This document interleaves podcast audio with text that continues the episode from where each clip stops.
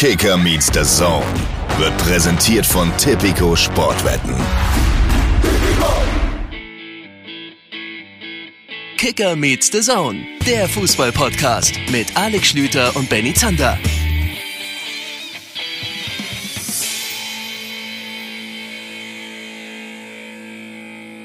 Leute, Leute, da sind wir wieder. Kicker Meets the Zone, die zweite im Oktober 2023. Schön, dass ihr mal wieder den Play-Button gefunden habt und dann sogar noch draufgeklickt habt. Ähm, das habt ihr vor allem wahrscheinlich wegen diesem Mann hier gemacht. Er beweist Woche für Woche, dass bei der Nationalmannschaft jetzt vielleicht wieder Leistungsprinzip gilt, aber nicht in diesem Podcast. Alex Schlüter. Schönen guten Tag. Leute, ich freue freu mich doch auch. Schön, dass ihr den Play-Button, schön, dass ihr den Play-Button gefunden habt. War das spontan? Sei ehrlich, bitte. Ja. Okay. Ich will nicht immer sagen, willkommen. Man überlegt in der Sekunde, ich kann jetzt nicht wieder sagen, herzlich willkommen, schön, dass ihr eingeschaltet habt, weil das sagen wir immer, oder dass ihr, rein, dass ihr reinhört, sagen wir, glaube ich, auch immer.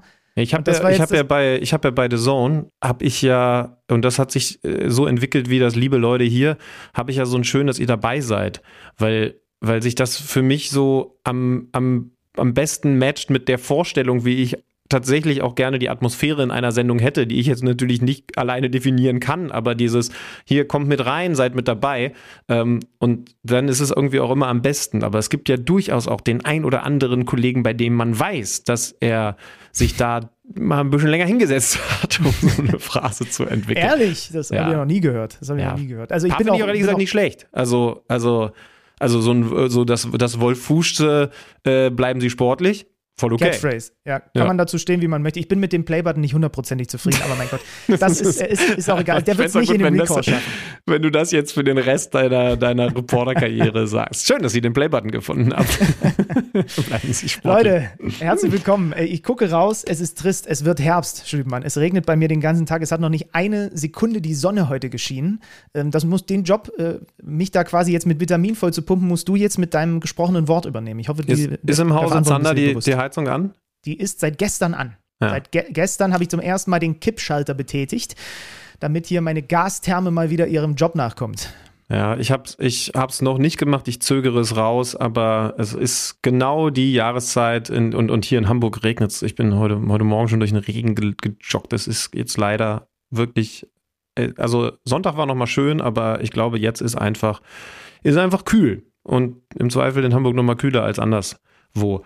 Aber es ist sowieso irgendwie gerade, es ist eine, es ist eine, es ist eine kühle Zeit auf der Welt. Es ist, ich muss echt einmal, also ich muss einmal loswerden, dass es mir heute schwer gefallen ist, wie, wie lange, lange nicht ähm, jetzt irgendwie einen gut gelaunten Bundesliga-Podcast zu machen. Und ich bin so zwischen äh, den Spiegel Online-Ticker lesen, weil es einfach äh, gerade so unglaublich wichtig ist, was da auf der Welt passiert ähm, und gleichzeitig sich irgendwie der Sache zu entfernen, weil es einen so fertig macht, was da alles gerade passiert in in Israel im Gazastreifen in, äh, und dann in, natürlich mit einer Abstufung, aber in, in Hessen und Bayern bei den Wahlen, es ist irgendwie, also es ist schon herbstlich gerade von der Weltstimmung her. Aber wir haben doch hier den Safe Space, wo man versuchen kann, so ein bisschen dem ganzen mal, dem ganzen Wahnsinn mal zu entfliehen. Was haben wir heute mit euch vor? Ihr habt es schon gelesen in dieser Folge haben wir uns mal wieder einen Schiedsrichter eingeladen. Der ein oder andere Artikel über ihn beinhaltete die Formulierung der Senkrechtstarter unter den äh, Schiedsrichtern. Sven Jablonski wird nachher hier vorbe äh, vorbeigucken. Der hat am Freitag den Spieltag eröffnet in Gladbach gegen den FSV Mainz 05. Also Schiri Talk wird es ein wenig geben. Wir haben, das passt dann, naja, in einer ganz anderen Abstufung zu dem, was du gerade so ein bisschen erwähnt hast. Es ist mal wieder eine WM vergeben worden von der FIFA und das hat bestimmte Dinge die diese Vergabe mit sich bringt. Da werden wir mit Benny Hofmann sprechen vom Kicker, denn der ist der Mann, der für genau diese auch ein bisschen investigativeren Geschichten beim Kicker mit zuständig ist. Ist natürlich meinst auch du, sie haben sich da, Meinst du, sie haben sich da vergeben? Leicht vergeben? ja, mal gucken, ob es der Joke nachher mit in die, in die, Unterhaltung mit ihm schafft. Ansonsten natürlich äh, hinten raus, weil ja dann wir auch mal wieder ein bisschen Päuschen machen, weil Länderspielpause ist. Wir werden hinten raus, würde ich sagen, auch noch mal kurz auf den DFB-Kader blicken. Da äh, interessiert mich deine Meinung schon. Meine habe ich schon auf allen Kanälen, die ich zur Verfügung habe, kundgetan. Ähm, und einen Bundesligaspieltag gab es auch noch. Ja, und äh, also wenn du das gerade so ansprichst, von wegen Meinung, das wollten wir ja von euch auch wissen, weil ich spontan zu äh, der validen Meinung gekommen bin, dass Wolfsburg der am besten zu erreichende Ort in Fußballdeutschland ist. Also ich glaube, ich habe es ein bisschen schlauer formuliert. Aber ähm, ihr habt durchaus, und das muss ich mal sagen, äh, mal wieder in beeindruckender Anzahl Zahl, äh, durchaus auch noch andere Meinungen. Also, also nochmal für diejenigen, die in der vergangenen Folge irgendwie mal kurz in den, in den, in den frühen Herbstschlaf gefallen sind. Ich habe gesagt, dass Wolfsburg, der VfL Wolfsburg, der auswärtsfreundlichste Bundesliga-Verein ist im logistischen Sinne. Also Anreise, weil es halt zentral in Deutschland gelegen ist, plus du wanderst sehr easy vom Hauptbahnhof zum Stadion und bist in 10, 15 Minuten da. Es sind übrigens eher 15 Minuten, ist mir dann auf dem Weg, als wir getrennt voneinander gelaufen sind, aufgefallen und ich den Zug dann doch fast fast hätte. Ich musste noch kurz auf einen auf E-Scooter umsteigen, aber habe ihn ab dann den Zug oh. ganz gut eingecashed. Ja. ja. Äh, also, also die beiden Komponenten hast du im Grunde genommen mit reingenommen. Mir ist übrigens aufgefallen, einen, einen, einen Standort habe ich überhaupt nicht erwähnt, weil ich aber diese Anreisemomente da nicht habe. Und zwar Leipzig. Ist vom ja. Hauptbahnhof auch super zu erreichen, aber da komme ich halt meistens mit dem Fahrrad gefahren, deswegen ist mir das einfach durchgerutscht.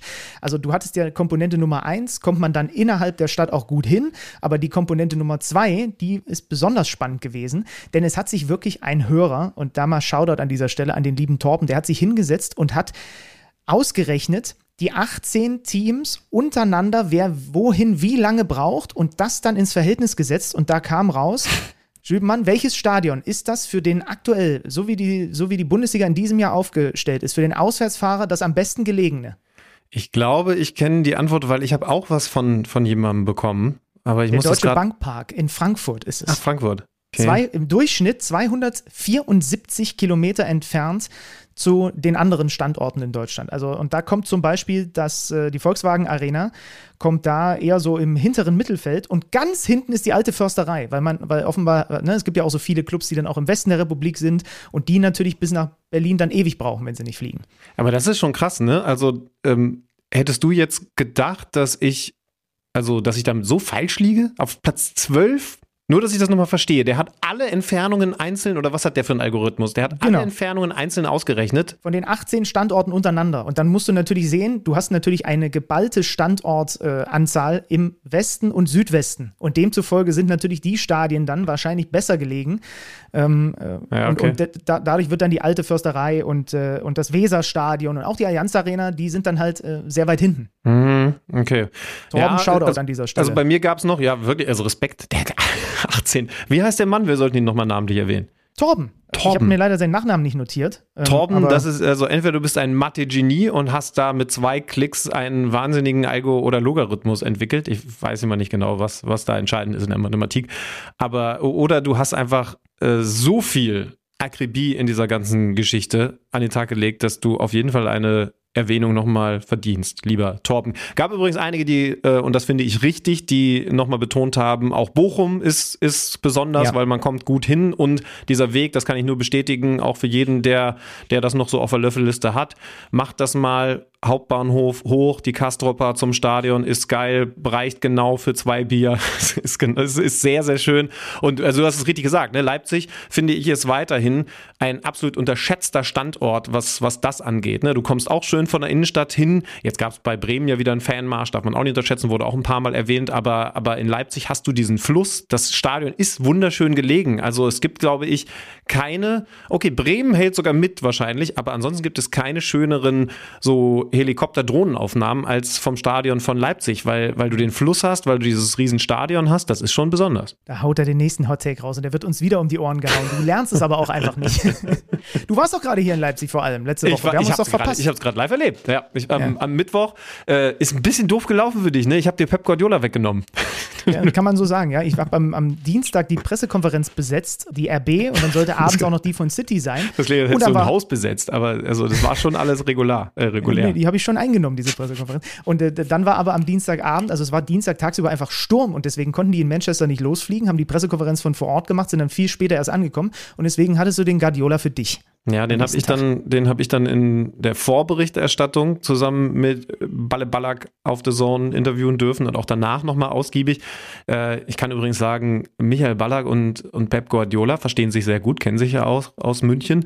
Pep Guardiola ist übrigens, da weiß ich, treffe ich jetzt wieder keinen Nerv bei dir, ist übrigens ein durchaus passionierter Golfspieler und Michael Ballack hat mir erzählt, dass er anders als Ballack ein Spieler ist, ein Typ Golfspieler ist, der am Ball steht und dann ungefähr 15 Minuten wartet und alle Dinge im Kopf durchgeht. Und das kann ich mir bei Pep Guardiola so gut vorstellen, dass er jeden einzelnen Winkel, den es braucht, um den Ball optimal zu treffen, noch einmal im Kopf durchgeht, bis er dann irgendwann den Ball schlägt. Und ich kann dir sagen, und die Leute, die schon mal auf dem Golfplatz gestanden haben, beziehungsweise drüber gelaufen sind, die wissen das, das kann den einen oder anderen Spieler hinter dir ganz schön ärgern, wenn da einer ist, der sehr lange braucht, um seine Schläge zu machen, weil dann gut mal Wartezeit entsteht und der Flight, wie man sagt, hinter dir dann nicht mehr ganz so gut drauf ist. Aber vielleicht kann Pep Guardiola sich das auch erlauben. Du bist so ein abgehobener Snob. Ich glaube nicht, dass das irgendein unserer Hörer abhebt. Habe ich die Erlaubnis keine von Golfspieler? Dir, habe ich, hab ich die Erlaubnis von dir bei Spotify eine Umfrage zu machen unter der Folge, wo ich reinschreibe, soll Alex mehr, weniger oder genauso viel über Golf reden?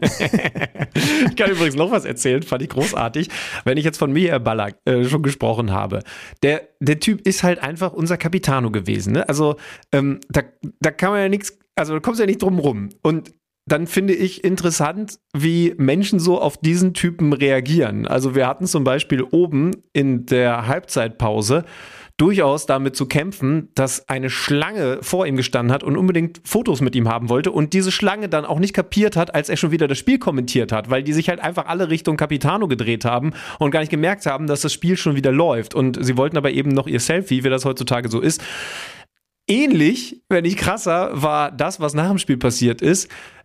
Er wollte, ich glaube, das darf ich ausplaudern, er, er wollte für einen Menschen aus seinem Umfeld gerne ein Trikot von RB haben und hat nett Marco Rose, den er ja auch kennt, logischerweise, gefragt, ob äh, der ihm vielleicht helfen kann und nach dem Spiel so ein Xavi Simmons, also ne, ein Xavi-Trikot besorgen kann. Und Marco Rose, für den ist das ja auch easy, war so nett und ist dann nach dem Spiel, ähm, als wir ihn dann auch nochmal zusammen interviewt haben, nochmal reingegangen äh, in die Kabine und hat das Trikot, ich glaube, es wäre so, war so das Reservetrikot, so was die Spieler ja da haben, rausgeholt und hat gesagt, hier, ähm, alles Gute.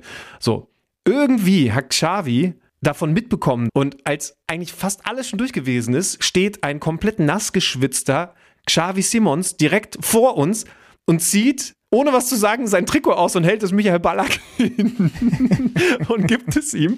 Und Michael Ballack macht was? Er steht da und zeigt auf seine rechte Hand, wo ja das andere Trikot, das Marco Rosi ihm gebracht hatte, schon drin war und sagt, nee, jetzt habe ich schon eins, danke. Und dann ist Xavi, ohne was zu sagen, einfach wieder gegangen mit dem Trikot. Ja.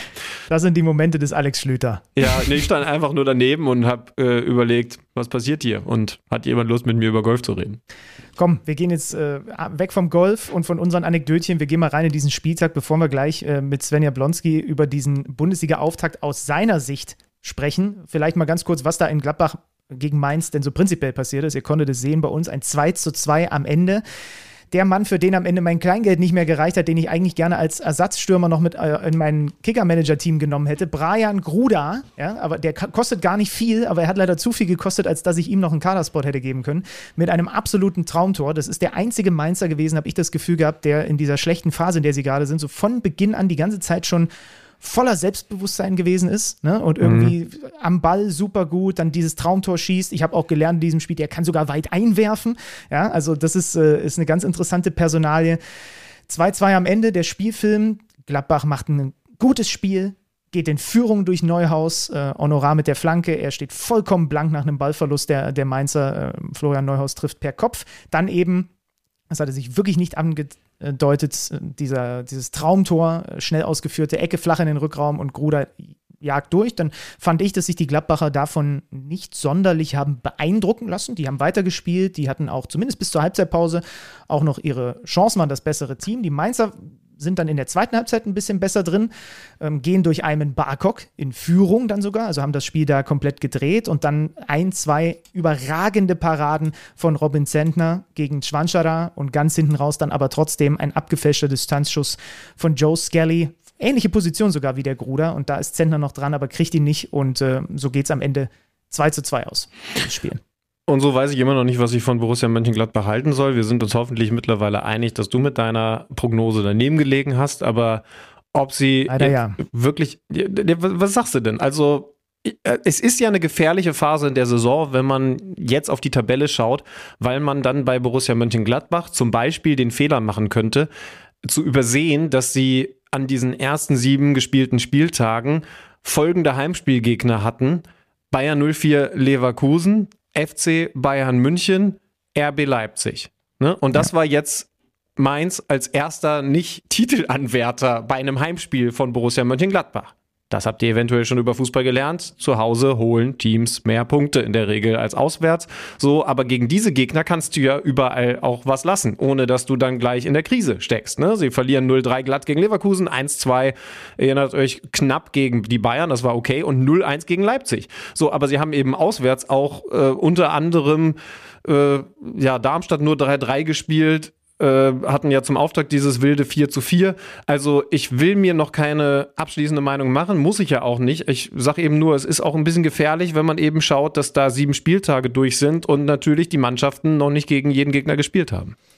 Ja, ich, ich glaube, dass es nach der Länderspielpause zumindest in eine etwas bessere Richtung gehen wird bei den Gladbachern. Ich bin wird übrigens trotz alledem ne? hast du recht. Sie haben jetzt ja das Derby gegen Köln und dann zweimal Heidenheim, ne? Direkt hintereinander ja. Bundesliga ja. und Pokal. Also danach sollten wir schlauer sein.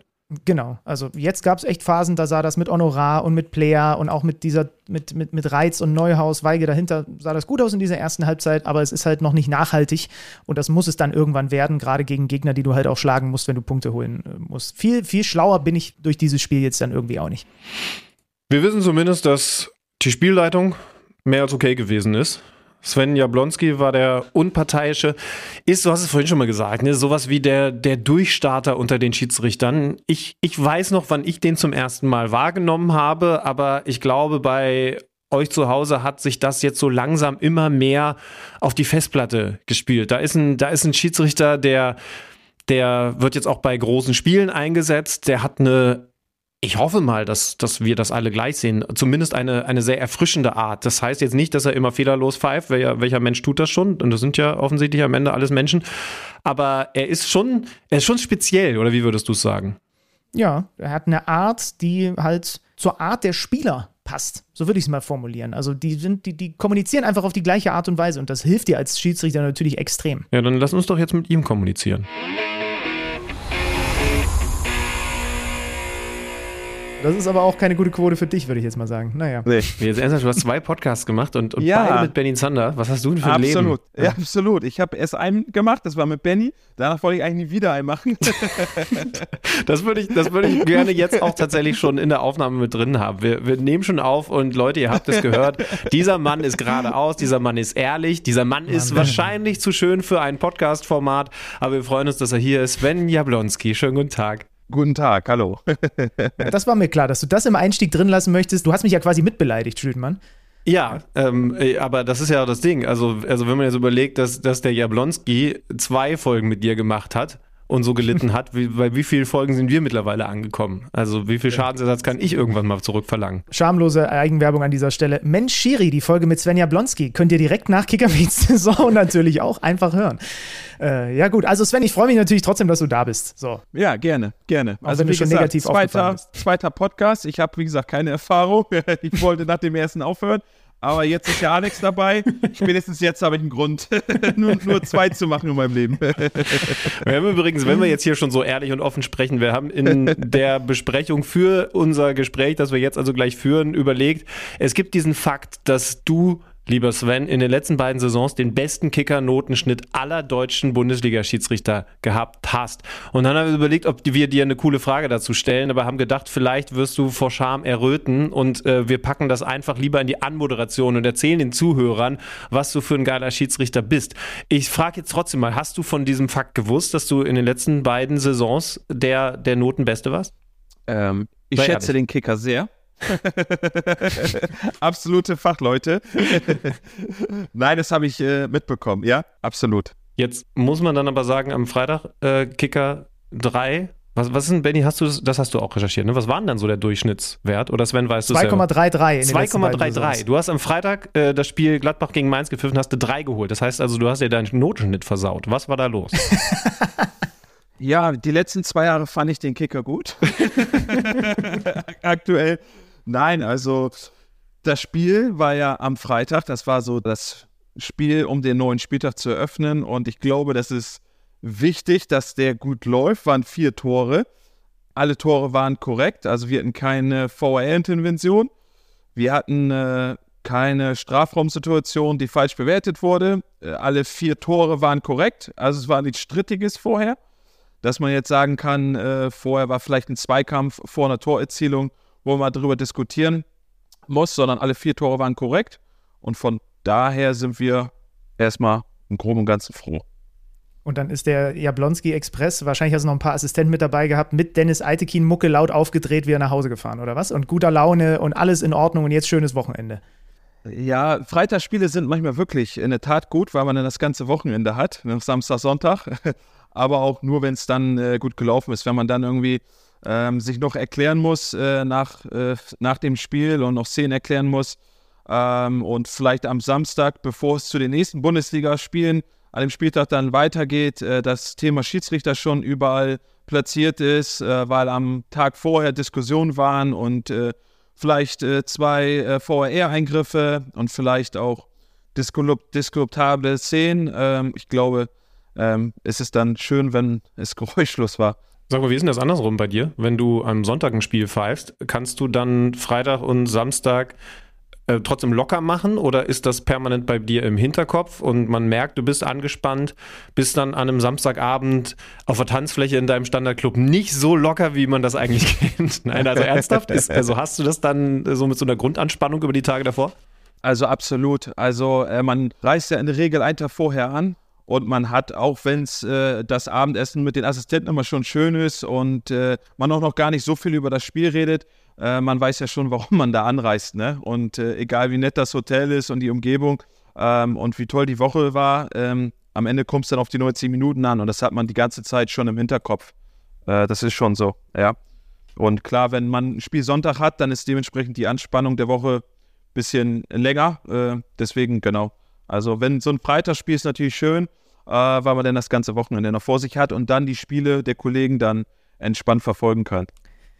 Ich habe dein Spiel entspannt nachträglich verfolgt. Ich konnte es Freitagabend, äh, weil ich verhindert war, nicht sehen. Ich habe aber natürlich so ein bisschen schon mal geschaut gehabt, was denn so auch Social Media sagte. Und das war super interessant, ja, wenn man das Spiel dann erst nachträglich guckt und da gab es den einen oder anderen Gladbacher, oh, was ist hier mit dem Handelfmeter und so weiter. Ne? Dann kam ich dann irgendwann, als ich das Spiel geschaut habe, zu dieser Szene und würde die gerne nochmal mit dir besprechen. Honorar der Gladbacher spielt den Ball, der landet an der Hand von Vandenberg, dem Verteidiger des FSV Mainz 05. Und du hast, wenn mich nicht alles täuscht, direkt auch schon auf dem Feld angezeigt. Das war nichts, weiter, weiter, weiter. Kannst du nochmal, es wurde ja dann auch gecheckt, weil das, glaube ich, das wichtigste Thema ist und deswegen sollten wir nicht müde werden, auf diese Kriterien nochmal einzugehen, die mir der Lutz Wagner in diesen Schulungen auf die Festplatte gebrannt hat. Äh, woran orientiert ihr euch? Was legt ihr an in solchen Situationen? Äh, weil es da bei den Fans, habe ich das Gefühl, immer noch relative Lücken gibt.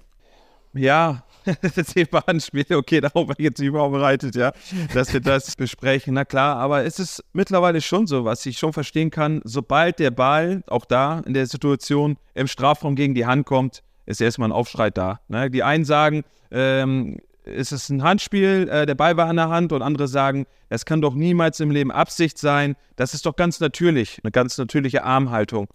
Und äh, das Letzte, das ist eigentlich auch so das Entscheidende, die Absicht muss schon im Vordergrund sein. Ähm, und es ist eine natürliche Bewegung oder nicht, eine natürliche Armhaltung.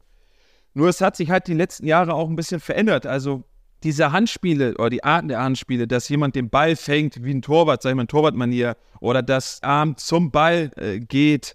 Ähm, wir hatten jetzt in den letzten zwei Wochen, glaube ich, zwei Szenen in der Mauer, wo der Arm zum Ball gegangen ist. Aber das sind die einfachen Handspiele dann, wenn wir das in der Wiederholung sehen, weil wir sagen, klar, es ist absichtlich, die Hand geht zum Ball. Aber das ist eher selten der Fall, ähm, sondern wir müssen äh, ja schon dann andere Kriterien ranziehen, ähm, wenn wir mit die ganzen Kameraperspektiven mittlerweile haben. Ne? Wir haben über teilweise im Bundesligaspiel über 20 Kameraperspektiven und oft ist im Normalablauf, dass wir sagen, keine Absicht, ähm, weiterspielen und das ist vielleicht auch die Feldentscheidung und auch die Entscheidung oder der Eindruck vom Zuschauer im Stadion. Und dann geht man halt in den Check rein, dann auch der Fernsehzuschauer sieht die Zeitlupe, sieht die Zeitlupe von der Zeitlupe und dann äh, muss man gucken, ähm, wie ist die Distanz äh, zum, zum Spieler. Ähm, auch die Blickrichtung kann man in der Zeitlupe sehen. Sieht der Verteidiger den Ball kommen, kommt der, äh, weiß nicht, von einer weiten Entfernung ist die Flanke erwartbar oder der Ball. Ähm, oder ändert sich vielleicht nochmal ähm, ein Meter vorher nochmal äh, durch den Kopfball die Richtung des Balles? ähm, wie ist dann die Armhaltung? Versucht er den Arm wegzuziehen? Versucht er den so zu halten? Ist Spannung drauf? Ist keine Spannung? Der kann ja auch vom Körper weg sein, der Arm. Aber vielleicht ist das auch ganz natürlich, weil er so hoch geht zum Kopfball. Vielleicht will er den Ball mit dem Kopf spielen und nicht mit der Hand. Und es sind ganz, ganz viele Sachen, die man dann ähm, ja mit den verschiedenen Kameraperspektiven aufarbeiten muss. Und das hat das so oder macht das so schwierig oder so komplex teilweise. Ja, Lutz hat das Schöne, hat, hat, hat gesagt, also geht die Hand zum Ball, das ist noch einfach. Und das Zweite, äh, was, das hat er so runtergebrochen auf, wird die Abwehrfläche unnatürlich vergrößert und man hat dabei die Intention, also die Absicht, den Ball zu spielen. Und, und, und dann war so, war so genau. die Quintessenz, wenn, wenn du die beiden Sachen anlegst, dann kannst du eigentlich 90, 95 Prozent der Handspiele schon mal einigermaßen gut klassifizieren. Dass das dann natürlich immer noch Abstufungen für euch Schiedsrichter auf dem Feld habt, logisch, logischerweise. Aber das ist, glaube ich, wichtig, dass ich das alle, nur mal diese Wordings, die sind, glaube ich, gut, um sie einfach mal drauf zu haben in solchen Momenten. Genau, das war perfekt beschrieben und die Kurzfassung, du das jetzt beschrieben hast. Da, da spricht, absolut, der, da spricht der Typ mit dem Schiedsrichter-Podcast. Man merkt, Sander hat doch gewisse Erfahrungen in diesem Bereich. Ich habe aber auch ein paar, äh, ein paar Fragen zu, zu dem, was du da als, als Job hast. Ich, ich stehe ja nun oft, wie du weißt, dann am Spielfeldrand und wir machen oft dann äh, so unsere Moderation, ja. vielleicht sogar noch die Probe, ja. wenn ihr euch dann hinter mir warm macht. Ähm, das, ist, das ist dann immer so im kleinen Grüppchen. Ähm, worauf achtest du da? Weil ich habe jetzt überlegt, als ich letztens ein Interview gemacht habe, was waren das? Hinter uns, genau, Hoffenheim. Und dann hat Materazzo gesagt, oh, die Jungs machen jetzt hier das Rondo, ne, so, so äh, nochmal in der kleinen Gruppe Passspiel, um halt so ins, also ne, so, so spielnahe äh, Warmmachform, um halt dann tatsächlich auch sofort mit Anpfiff da zu sein. Habe ich mir überlegt, das könnt ihr ja schwer machen. Oder wäre es eine Option, dass der Jablonski sich mal bei so einer Nummer daneben stellt und sagt, ist es okay, wenn ich mich hier schon mal so ein bisschen reinpfeife in die ganze Sache und, und schon mal, und schon, also ansonsten ist es ja immer nur hoch runter, dass die Muskulatur irgendwie warm wird, ne? Oder gibt es noch mehr also, Vorbereitung? Jeder hat ja seine Spielvorbereitung. Also die Mannschaften trainieren hier für sich. Da hat jeder, jeder auch sein verschiedenes Aufwärmprogramm. Äh, da funke ich nicht als Schiri rein und sage, hallo, da sind wir, wir machen mal eben mit hier. wir haben eine Idee, sondern wir sind da auch schon total im Fokus und in der Konzentration und machen unsere Spielvorbereitung. Und auch da hat jeder, jedes Schiedsrichterteam äh, seine eigene äh, Aufwärmform oder Aufwärmmodus. Äh, manche machen zu dritt im Team jede Übung gleich, jede Übung nach. Äh, laufen die ersten Bahnen zusammen, um ein bisschen warm zu werden. Und dann sagen die, äh, sagt der Schiedsrichter manchmal, okay, ihr Assistenten, bereitet auf, euren, auf eures Spiel vor, äh, weil ihr ja auch eine andere Belastung. Die haben viel mehr Sprints aus dem Stand heraus. Macht euch individuell professionell für euch warm, das Programm, was ihr wollt. Und das ist äh, auch unterschiedlich. Aber da beginnt dann schon ähm, auch so, ja, ein Gefühl für zu kriegen, wie ist die Stimmung vielleicht so, ähm, bei Mannschaften schon mal in die Gesichter schauen, die Atmosphäre ähm, aufsaugen. Ähm, und das ist eigentlich eine, ja, Ritual, was äh, sehr wichtig ist, ja, das Warmmachen vorher. Wie, wie, gehst du damit um? Also wann gehst du vorher mal in die Kabine oder wie suchst du so die erste Kommunikation zu den Spielern? Stellst du dich denen vor oder ist, äh, also Spielertunnel ist dann natürlich irgendwann ein Aufeinandertreffen. Wie, wie ist so dieses, Leute, wir haben jetzt gleich 90 Minuten intensiv miteinander zu tun, also lasst uns da sauber rangehen. Wie, wie geht das los? Also wir haben schon eine feste Struktur, wenn wir am Stadion ankommen, dass wir eine Platzabnahme machen, äh, gucken, sind die Netze äh, da, stehen die Eckfahnen, ist gekreidet, also ganz äh, klassisch. Ähm, und dann gucken wir selber erstmal auch bei uns in der Kabine, haben wir erstmal alles dabei, ja, Trikots und so weiter. Erstmal, diese gewisse Abläufe sind immer äh, klar und das ist auch gut, es gibt Sicherheit. Aber so, dass wir jetzt ähm, wann wir die Spieler das erste Mal begegnen oder den Trainer ähm, das erste Mal über den Weg laufen, das ist auch unterschiedlich. Manchmal ähm, sehen wir die schon bei der Platzabnahme auch, ähm, weil die Mannschaft auch schon dementsprechend im Stadion ist. Manchmal erst beim Wahrmachen äh, sieht man äh, Spieler oder Trainer. Manchmal sind ja auch Trainer noch im Interview. Das heißt, die sieht man erst äh, unmittelbar vor, bevor es losgeht. Manche Coaches machen das ja auch so, dass die als letztes rauskommen, so dass man gar keine Berührungspunkte hat, erst mit dem Anpfiff, vielleicht per Blickkontakt, das ist äh, total unterschiedlich. Wir sind jetzt nicht auf der Suche, dass wir sagen, so, jetzt äh, sind wir beim Barmachen, jetzt müssen wir auf jeder Seite mindestens drei mal eben äh, Hallo sagen äh, und uns mal eben vorstellen, dass wir da sind. das ist nicht so. Ja, aber das Gute ist ja dann, äh, du machst das ja, obwohl, obwohl du für einen Schiedsrichter ja noch sehr jung bist, äh, schon auch eine Weile dann auf diesem Bundesliga-Level, da kennt man sich dann auch. Was mich interessiert, auf dem Feld am Freitag, was sind denn so die kommunikativsten gewesen von Gladbach und Mainz? Mit wem hast du am meisten zu tun gehabt? Chris Kramer war ja nicht dabei, der fällt also schon mal raus. aber den haben wir zum Beispiel im Spielertunnel gesehen, genau, ja. Ah ja. genau, aber weiß ich jetzt so spontan gar nicht, mit wem ich am meisten, mit wem ich am wenigsten gesprochen habe. Ähm, auch das ist von Spiel zu Spiel abhängig, äh, manchmal auch situationsabhängig. Auch die, ja, die Dauer der Kommunikation oder die Art und Weise der Kommunikation ist manchmal auch vom, vom es war ja auch sehr äh, eng die ganze Zeit, äh, zur Halbzeit 1-1, Endstand 2-2 und äh, da beschränkt man auch eigentlich die Kommunikation ähm, ja, aufs, aufs Wesentliche, ja, ähm, weil, weil die Mannschaften auch sehr auf sich fokussiert waren und äh, da wüsste ich jetzt nicht. Also ich kann nur sagen, also mit den Trainern, ähm, weil es ja auch ähm, ja, ein wichtiges Spiel war, auch für die Mannschaften, äh, das war sehr, sehr respektvoll. Ja, weil wir auch immer darüber reden, äh, über, auch über Unsportlichkeiten teilweise oder über ähm, Vorbildfunktionen. Also da muss ich sagen, auch was von draußen von der Trainerbänke war, äh, war sehr respektvoll, da war ein sehr gutes Miteinander. Ja, wie, wie, stellst du dir das vor? Weil, also, also du sagst jetzt aufs Nötigste, ich meine, okay, da muss man auch ein Gefühl für haben, das ist dann auch Teil deines Jobs. Aber ich würde jetzt mal grundsätzlich sagen, bist du also du bist jetzt vielleicht kein Ittrich, aber du bist ja schon einer, der auch gerne mal mit besser den nicht, besser nicht. er weiß, wie ich es meine. Ähm, aber, ja, aber klar, auch, also ja. Es ist ja, es ist ja auch eine Qualität, ne? Also mal wieder haben wir hier schon empfohlen, ähm, nochmal der Tipp, äh, Leute, schaut euch gerne die ARD-Doku an, unparteiisch. Da bekommt man Einblicke unter anderem von der Arbeit von dir auf dem Platz und man merkt halt, du hast eine Ansprache an die Spieler. Ich finde schon, die ist, die, die ist besonders, ich würde sogar sagen, die ist modern. Also ich glaube einfach nicht, damals waren die halt nicht so verkabelt, aber dass so Leute wie Dr. Markus Merck und Co., ne, mit so Schiedsrichter, mit denen du groß geworden bist, dass die das schon so gemacht haben, diese Art und Weise der, ich würde jetzt mal sagen, auf Augenhöhe kommunizieren. Ist das, ist das immer schon so bei dir gewesen oder hast du dir das vorgenommen oder, oder wie hat sich das entwickelt? Also auf Augenhöhe kommunizieren ist wichtig, aber ist auch im Leben, glaube ich, wichtig. Ja, ähm, im Privatleben, äh, im Berufsleben. Ähm, ich glaube, die, äh, ja, man muss immer am Ende des Tages auch, ähm, ich bin ja mit 13 Jahren Schiedsrichter geworden, habe dann früh Ältere gepfiffen, also Erwachsene. Und da habe ich mir auch die Frage gestellt, wie begegnest du oder wie wirst du dieses Spiel leiten, ne? wenn du da mit 14, 15 Jahren mit deiner Sporttasche ankommst und gleich hast du erwachsene Spieler. Und ich habe eigentlich so die Erfahrung gemacht, ähm, dass es egal ist, äh, in welcher Klasse man unterwegs ist. Ähm, jeder will einfach nur, was du aussahst, vernünftig äh, behandelt werden, respektvoll, wertschätzend und die Kommunikation ist da auch extrem wichtig. Ne? Wie wird miteinander kommuniziert? Ähm, auf Augenhöhe ist wichtig. Ähm, und das ist, ja, das ist, glaube ich, wichtig. Aber das machen viele äh, Schiedsrichter, äh, machen das genauso. Ähm, die wählen eher den Weg der Kommunikation, andere wählen vielleicht, sagen eher, gehen Sie weg.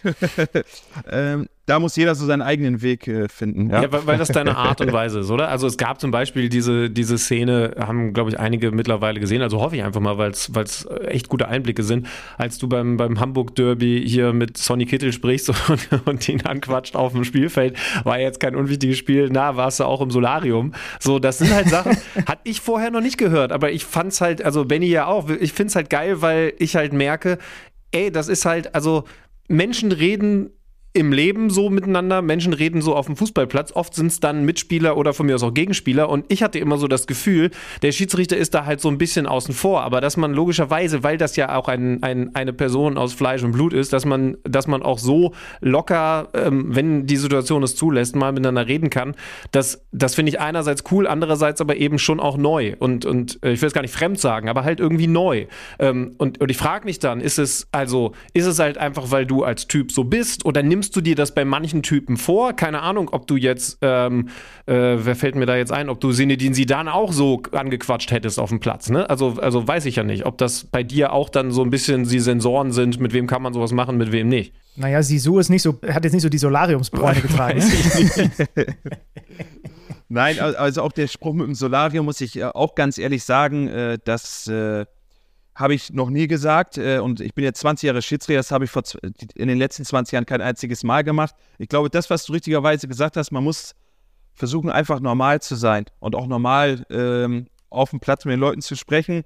Ähm, und das kam einfach intuitiv. Ja, es hat sich so ergeben. Äh, und wir standen anderthalb Stunden auf dem Platz und in der Doku wussten wir nicht, was kommt jetzt. Es waren auch noch andere Kommunikationen und ähm, da kam einfach intuitiv der Spruch raus.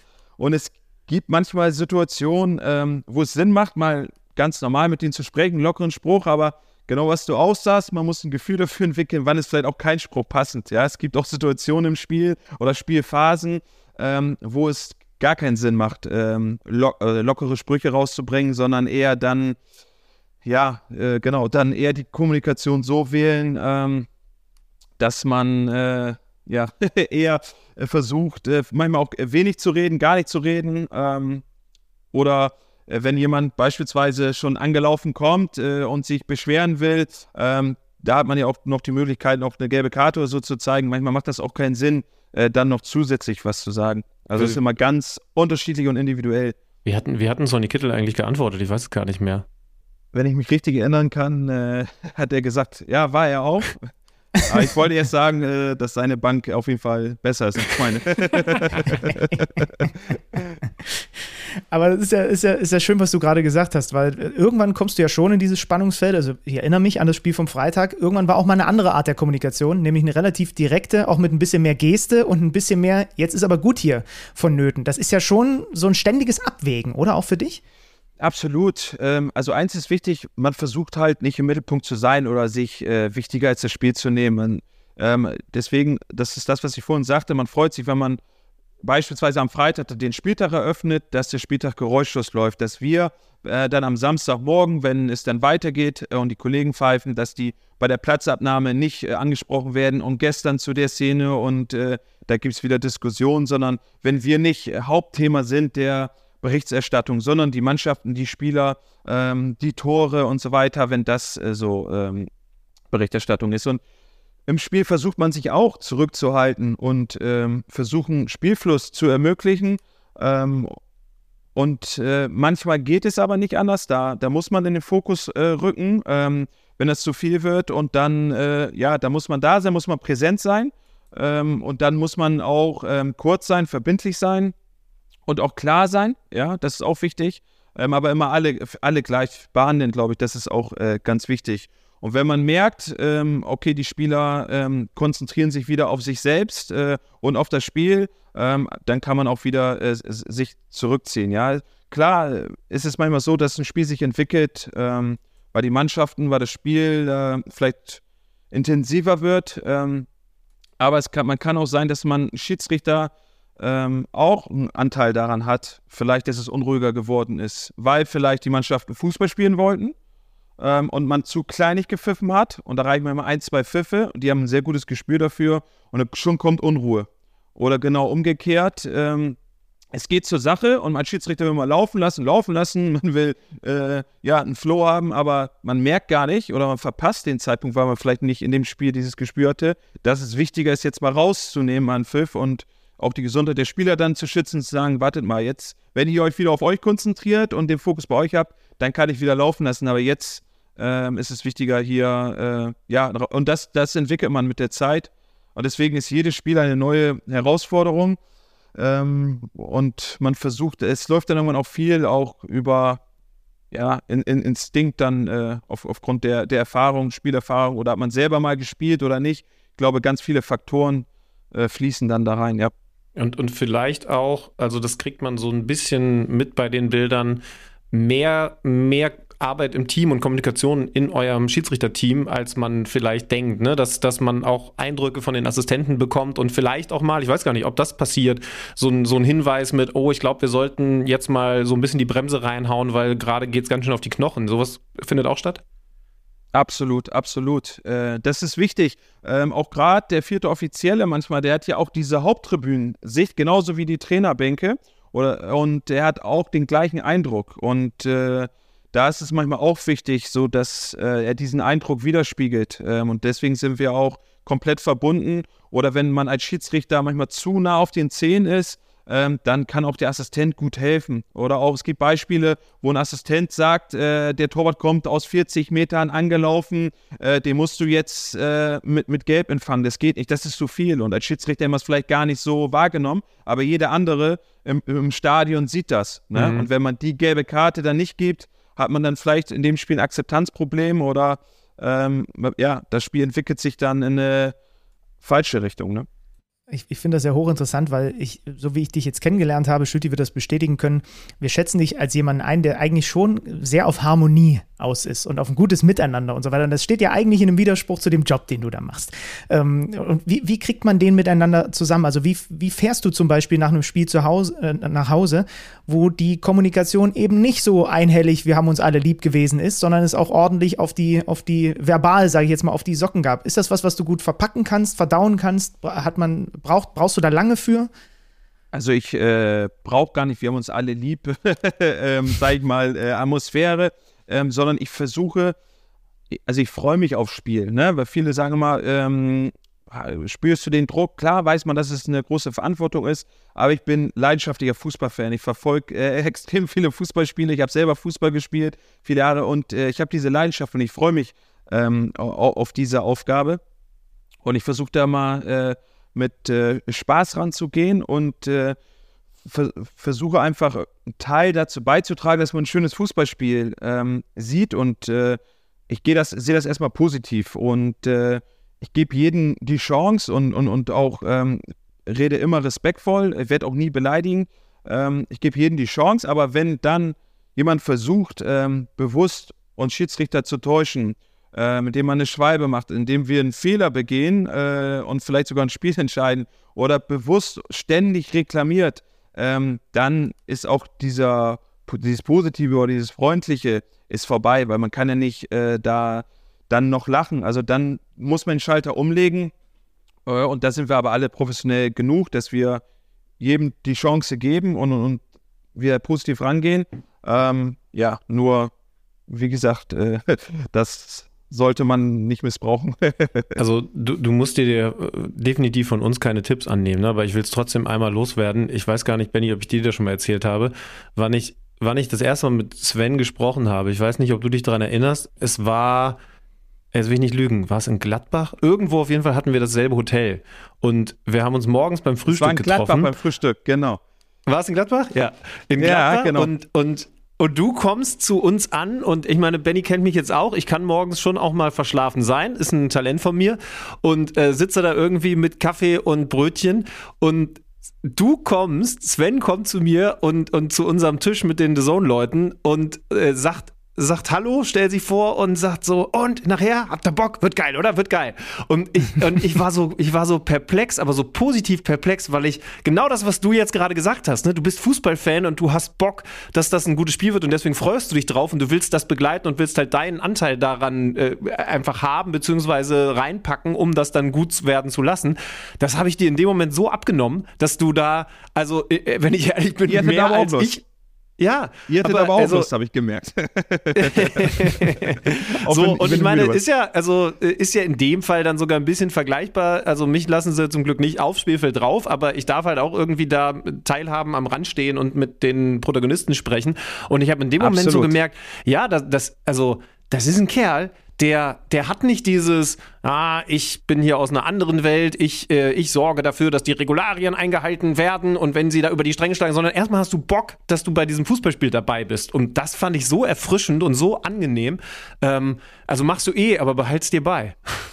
Dank, Dankeschön, das ist äh, nett und ich glaube, was du sagst, egal in welcher Funktion, äh, du stehst unterm Spielfeldrand, bist hautnah dabei ähm, und egal ob als Schiedsrichter, Assistent, vierter Offizieller oder Trainer, Co-Trainer, ähm, alle sind, wir sagen immer, sind in einem Boot, aber wir, äh, und genauso sieht es ja auch aus, wir, wir lieben alle den Sport, jeder in seiner unterschiedlichen Funktion, aber dass wir uns, äh, ja, wir, wir, begegnen uns immer wieder und ich finde, ähm, jeder hat seinen Teil der Aufgabe und äh, ja, das finde ich auch, dass wir da viel miteinander sprechen können. Ne? Deswegen finde ich es auch gut, äh, äh, wenn man nach dem Spiel sich mal, äh, entweder so wie jetzt, wie wir es wir hatten, äh, beim Frühstück vorm Spiel austauscht, in angenehmer Atmosphäre oder auch mal nach dem Spiel in der Kabine sich mal, mal austauscht. Ich glaube, das ist äh, wichtig für ein gutes Miteinander, auch das, was du sagst, diese Kommunikation, die nicht nur in Stresssituationen äh, erfolgen muss, sondern ist, glaube ich, auch wichtiger, gerade wenn das Spiel vorbei ist oder im Vorfeld, ähm, wo noch nicht so die Emotionen dabei sind.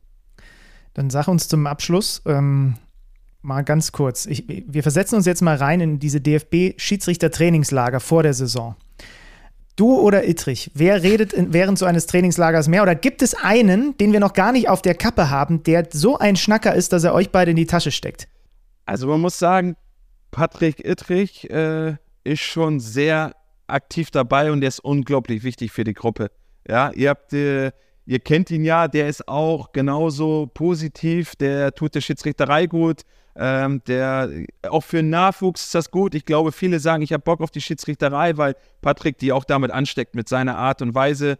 Ähm, und ich habe gestern äh, den Doppelpass gesehen und äh, das war auch ein super sympathischer Auftritt. Und ich glaube, ähm, solche Typen sind auch wichtig. Auch das, was Alex eben sagte, ist, dass man eben nicht mit dem Regelbuch auf dem Platz steht und sagt theoretisch alles, ähm, weil es, man kann nicht alles in der Theorie regeln. Es kommt dann anders und man muss, man hat nicht nur schwarz-weiß Entscheidungen laut Regel und äh, man, dass man sich erklärt und evident und Szenenbeschreibung und keiner folgt einem mehr, sondern man muss, glaube ich, auch einfach sein, äh, weil ähm, es ist am Ende des Tages Fußball und äh, da darf man das nicht zu verkomplizieren. Ich glaube, das ist auch wichtig, ähm, das beizubehalten und insgesamt auch für die Schiedsrichterei ist das, glaube ich, wichtig. Mir ist wichtig, Punkt. dass wir nicht zu positiv über Patrick Ittrich reden. Ich, ich, ich stelle darum die Theorie auf. Am Samstag hat er, also eigentlich waren die VR-Entscheidungen längst gefällt und er hat einfach so lange gewartet, dass es sich zieht und er weiß, er wird in der Sky-Konferenz, während alle Mannschaften, alle anderen Spiele in der Halbzeitpause sind, wird er die große Fläche haben und darf dieses Dortmund-Spiel noch für alle Leute alleine pfeifen. Das, das glaube ich schon. So ist er. Ne? Ich will ihn jetzt nicht die ganze Zeit loben, aber auch da, äh, gewisse Sachen kann man ja gar nicht planen. Also, dass das auf einmal vier Minuten da ausfällt, die Technik und die Software da runtergefahren wird. Und dann stehst du da als Schiedsrichter, als Spielleiter und da musst du auch mit der Situation und äh, umgehen. Äh, die ist dann neu und dann ist Spontanität gefragt. Und das hat Lloyd Patrick sehr, sehr gut gemanagt und in der Hand genommen und äh, moderiert. Weil sonst kann auch vielleicht da ein Spiel mal kippen oder die Stimmung kippen. Ja, aber ihr könnt das ja alles rausschneiden, wenn es zu viel wird. zu Patrick positiv. Ich kann mir richtig vorstellen, wie der Ittrich dann so zwei, drei vorbereitete Fips Asmussen-Witze daraus packt, um die Leute bei Laune zu halten. Hat er nicht, hat er nicht als Polizist hier in Hamburg, er hat doch auch gerne für, für so Kinder, äh, so Verkehrspuppenspiele. Äh, ja, so, also ich habe mich wirklich natürlich. gefragt, ob er die Handpuppen rausholt, wenn es noch zwei Minuten länger dauert, dass die Technik da ausfällt. Aber hat er zum Glück stecken lassen. Nein, wir mögen ihn ja sehr gerne, das weiß er ja auch und ich glaube, die Hörer kapieren das auch. Ja. Äh, Sven, Mensch, vielen Dank. Äh, schön, dass du dir ein bisschen das Zeit genommen schon. hast. Ja, super. Ja. ja. sehr gerne. Ich hoffe, wir haben dir den Montag nicht versaut und äh, dich jetzt nicht für die zukünftigen Podcasts komplett versaut. Also ich glaube, du kannst dich da, wo auch immer, mal wieder hören lassen. Alles klar, ich bin gespannt. Ich bin gespannt, wirklich. Ich bin ja, was Social Media angeht, ich habe ja kein Instagram, nichts. Ziehe mich da noch zurück. Äh, habe noch nicht so viel Erfahrung. Ich verfolge das. Ja, kann, hat, hat, Vorteile, hat Vorteile. Wenn ihr Svenja Blonski folgen wollt, dann könnt ihr ihm höchstens zur Sonnenbank folgen. Svenny, ganz lieben Dank. Mach's gut. Ciao, ciao.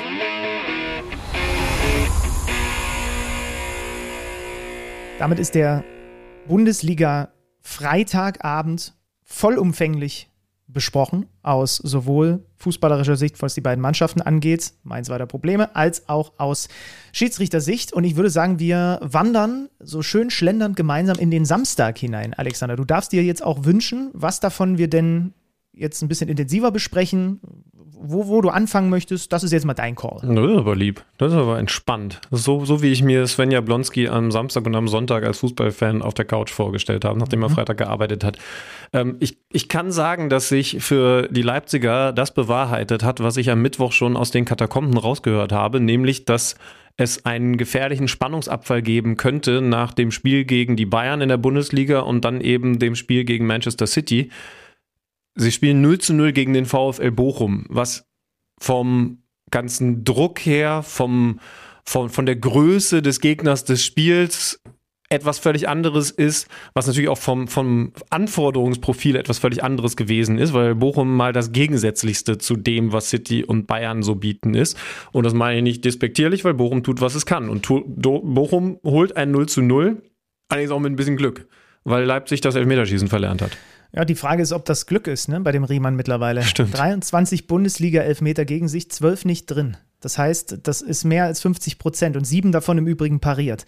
Ähm, jetzt beginnen ja schon, angestoßen vom äh, Kollegen Didi Hamann, jetzt beginnen ja schon die, die, die Diskussion darüber, ob man den vielleicht mit zur, äh, zum nächsten großen Turnier nehmen sollte, äh, hier im eigenen Land, als so dritten Mann, den man im Zweifel für ein Elfmeterschießen hätte. Einzige mhm. Einschränkung, man hat ja, wenn mich nicht alles täuscht, mit Oliver Baumann auch einen Dritten, der auch super gut in dieser Kategorie ist. Also, und, und dem dann zu erklären, ja, wir nehmen übrigens den Riemann wegen der Strafstöße mit, weiß ich nicht, ob der das so Aber mal ganz im Ernst, ich finde das an sich ganz geil, weil, wenn du weißt, das ist dein 100%iger Job bei diesem Turnier. Du wirst, wenn es okay läuft, ein Elfmeterschießen haben. Und du wirst, wenn nicht was völlig Verrücktes passiert, als dritter Torhüter ansonsten keine Minute auf dem Feld stehen.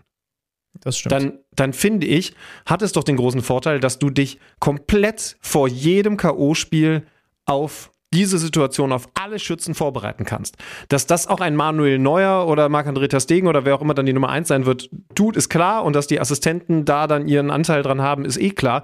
Aber du kannst halt als, als dritter Torhüter zwei Sachen machen.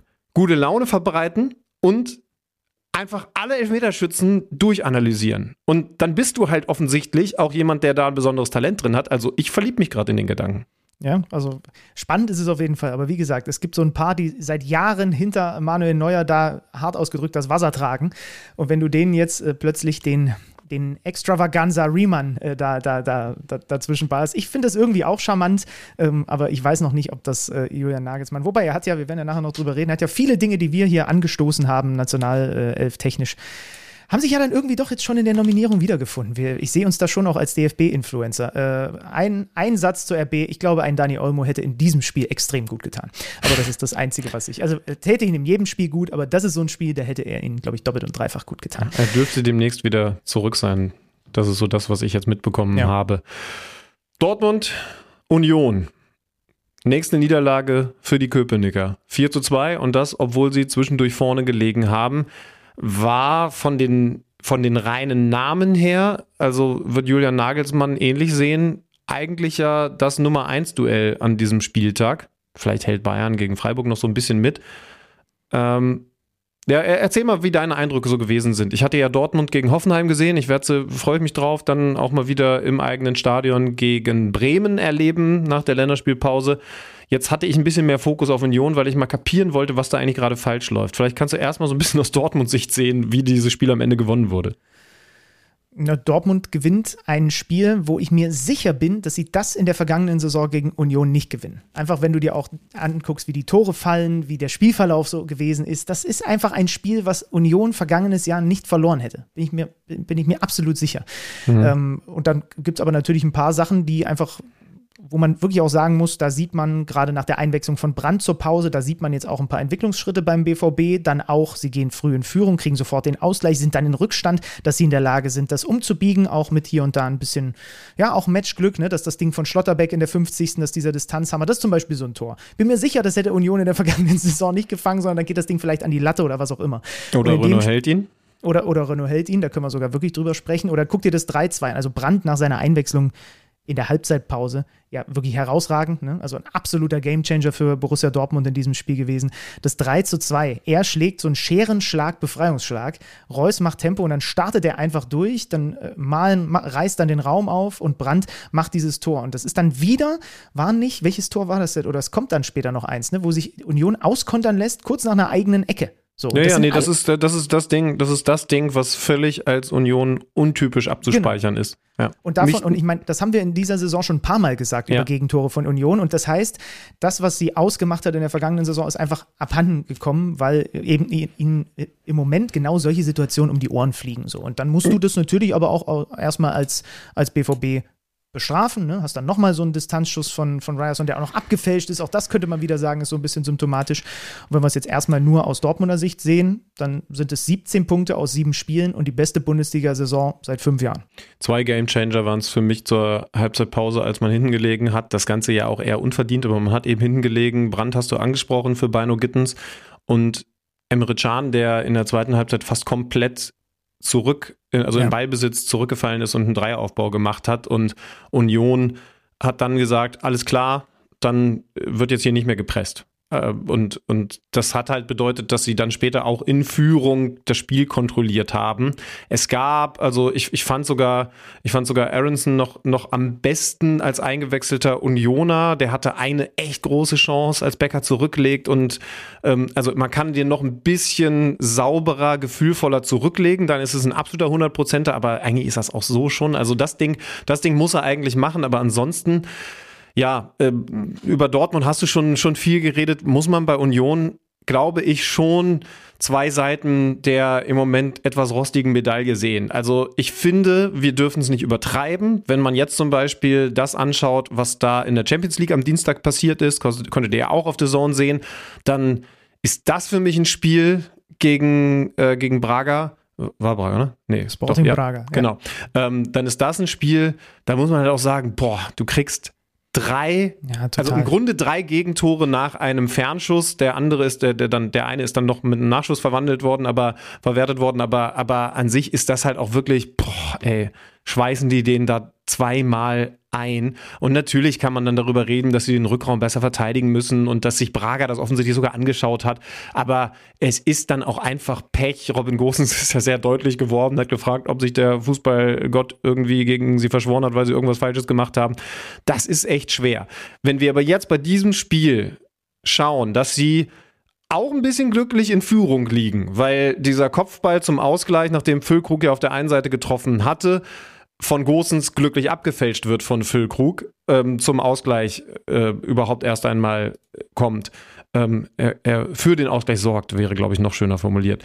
Ähm, wenn man eben bedenkt, dass Dortmund schon auch die bessere Mannschaft, wenn nicht hoch überlegene Mannschaft in der ersten Halbzeit gewesen ist und trotzdem hinten liegt. Alles schön und gut, aber dann haben sie so viele schwache Momente. Das fängt ehrlich gesagt bei Ronno schon an, der keine gute Saison spielt. Keine grottenschlechte, aber wenn man überlegt, ja. wo der hergekommen ist, keine gute. Auch übrigens das erste Tor, ne? Das ist eine Ecke, ich wollte gerade sagen. er verursacht. Weil ja. er einen Fehlpass spielt und das Ding geklärt werden muss. Also, das ist untypisch für einen der besten Keeper der vergangenen Saison. Und dann klar ist es, ist es unglücklich. Bonucci ist ja der, der hinfällt, obwohl der gar nicht Füllkrug verteidigt hat. Der ist eigentlich bei Hummels. Das ist schon kurios, ne? Passiert dann halt auch. Der liegt am Boden und Jogolate, der Füllkrugs Gegenspieler ist, stolpert dann über Bonucci. Und so kommt Füllkrug erst zum Abschluss und dann zum Nachschuss, weil sich halt zwei Unioner da äh, einfach nur noch im Krabbeln üben können. Also das ist, ist unglücklich, aber dieses Gegentor zum 3 zu 2, und da muss man ja auch nochmal den Spielstand erwähnen. Also beim Spielstand von 2 zu 2 auswärts nach einer eigenen Ecke ist das Besorgniserregende. Bei allem, was da auch irgendwie an fehlendem Matchglück im Moment zusammenkommt. Aber äh, schaut euch zum Beispiel nochmal Leidoni an. Der ist für mich in der Situation der, bei dem man am ehesten sagen muss, interessanterweise wurde übrigens direkt danach ausgewechselt, ey, das ist nicht, das ist, das ist nicht würdig eines Union Berlin-Spielers. Ich weiß, es jetzt sehr groß gesprochen, aber die schlagen den Ball raus und dieser Scherenschlag von Brandt ist ja sogar eher ein bisschen glücklich, ne? trifft den Ball gar nicht so voll. Reus hat dann eine sehr gute Mitnahme und hat sofort Tempo. Aber es gibt eine Situation, da, also so, wenn ihr das mal einmal kurz einfriert, da ist Dortmund noch in der, noch tief in der eigenen Hälfte. Da kommt es einfach nur darauf an, wer jetzt schneller in Richtung Union-Tor rennt. Und das ist halt ein bis zwei Dortmunder am Ende mehr als, als Unioner. Und Leidoni ist auf der Höhe vom späteren Torschützen, der den ja überhaupt erstmal rausschlägt und Brand läuft halt an ihm vorbei. So, das ist auch anderen Mannschaften schon passiert, aber doch nicht Union Berlin, über die wir seit Monaten sagen, es ist halt krass, wie diszipliniert die sind, spielen nach vorne sehr einfachen Fußball und wenn sie ihn mal verlieren, sind sie unglaublich wieder schnell hinterm Ball. Nee, sind sie nicht. Also da sind dann drei, die hinten verteidigen, okay, aber Leidoni ist einfach zu langsam und, und äh, schaltet halt einfach nicht, dass es daraus eine gefährliche Kontersituation gibt. Übrigens und das beim, ist halt ein Problem, bin gleich fertig, das sollte sich kein Team erlauben. Aber bei Union tut es halt doppelt weh, weil sie sich darüber definieren. Laiduni im Übrigen äh, ist auch der, der beim 2-2 so langsam rüberschiebt, um zumindest Schlotterbeck noch mal ein bisschen Druck zu geben auf diesen Abschluss. Ne? Das sagt sich dann auch manchmal so ein bisschen im Nachhinein leicht bei Distanzschüssen. Du hast es gerade auch bei Braga angesprochen, aber das nur noch mal am Rande. Und ich bin mir zum Beispiel auch sicher, du hast es vorgesagt, das Aronson-Ding ist ne vergangene Saison drin. Und dann steht es 3-3 und dann gucken wir mal, wie das Spiel ausgeht. Also äh, natürlich muss man sich, oh, das ist jetzt so, hey, das ist eine Phrase, muss man sich Matchglück auch erarbeiten, sagt man doch so schön, ne? Und äh, darauf willst du ja auch so ein klein wenig hinaus, ne? Also es ist einfach einfach, äh, ja, es ist einfach verhext gerade. Übrigens, Renault auch selbst beim 4-2, ne, klärt er auch unsauber bevor es mhm. dann diese, bevor es dann diese, diese, das Abgefälschte von Gosens gibt. Wir sind jetzt unterm Strich und die Zahlen sprechen ja für sich. Siebte Pflichtspielniederlage in Folge und dabei hat man 16 Gegentore kassiert. Das sind über zwei im Schnitt pro Partie und es ist einfach genau wie du sagst, nicht Union-like und das hat eben nicht nur etwas damit zu tun, dass man wahnsinnig viel Pech hat und einen Haufen unglückliche Gegentore fängt, sondern man ist auch selber an vielen dieser Gegentore einfach schuld. Ja. Schwierig. Und das, obwohl sie in der Lage sind, von der Bank Volland, der zurückgekehrt ist, so ein Fofana einzuwechseln. Und ich denke, boah, das ist schon, es ist schon krass, was die jetzt auch von der Bank bringen können. Aber im Moment reicht es eben nicht. Ich glaube, ich glaube, es ist nicht vorstellbar für mich, dass die wirklich über die komplette Saison da unten reinrutschen. Aber es wird eine Boden der Tatsachen-Saison für Union Berlin. Äh, in der Champions League wird es jetzt schon sehr schwer und man muss gucken, dass man schnell die Kehrtwende hinkriegt. Also unterm Strich glaube ich, das kann man ganz klar sagen, ist diese Länderspielpause für Union Berlin jetzt extrem nötig. Das ist das komplette Gegenteil von Stuttgart hätte man jetzt, also auch das klingt ja völlig anders. Also man, man, sollte sich wirklich mal eine Folge von vor vier, fünf Monaten raussuchen und mal vergleichen, wie wir da über Union und über den VfB Stuttgart geredet haben. Das ist komplett konterkariert. Der VfB Stuttgart schlägt den VfL Wolfsburg mit 3 zu 1, ist lange eine ausgeglichene Partie. Und dann, auch da, den Satz sage ich jetzt einfach gerne, dann ist es die individuelle Klasse beim VfB, die den Unterschied macht. Und die hört eben auf den absoluten Rekordtorjäger, den wir im Moment haben in der Bundesliga, Girassi. Genau, Stuttgart in der zweiten Halbzeit geht ja mit 0 zu 1 nach dem Rückstand durch Gerhard aus Stuttgarter Sicht in die, in die Pause. Da hatten sie aber vorher zum Beispiel auch schon diese, diese Chance von Führig, auch selber vielleicht in Führung zu gehen. In der zweiten, ja. Genau, in der zweiten Halbzeit sind sie dann sind sie dann nochmal äh, besser, auch Umstellungen von, von Sebastian Hoeneß und dann eben Seru Girassi. Erst Cesiger mit dem Foul an Girassi, erwischt ihn halt am Standbein, ist einfach unglücklich gelaufen, aber auch ein bisschen bräsig, wenn du ehrlich bist und den ja. macht er natürlich rein. Elf Minuten später, Baku Ballverlust und wir wissen, was in dieser Saison bei Ballverlust Gegner Stuttgart passiert. Führig, tief und Girassi dann wieder so eiskalt vor Castells nochmal mit diesem kleinen Wackler, legt den Ball sich in so einer, der hat so eine Geschmeidigkeit in seinen Bewegungen, äh, wenn der in solchen Räumen unterwegs ist. Äh, und das 3 zu 1, das ist dann wirklich so, dass wir endlich hier bei Kicker Meets Saison mal wieder einen lupenreinen Hattrick erwähnen dürfen. In 25 Minuten macht der drei Tore und dreht das Spiel einmal komplett auf links. Es ist schon verrückt, wenn man sich diesen Typen anguckt, wie er dieses zweite und dann dritte Tor ja. macht. Ich meine, den Elfmeter macht er übrigens auch sehr schön, weil er ihn langsam genug schießt, so dass der Torhüter erstmal in die Ecke springen kann und der fliegt dann easy in die Mitte. Alles so wahnsinnig überlegen.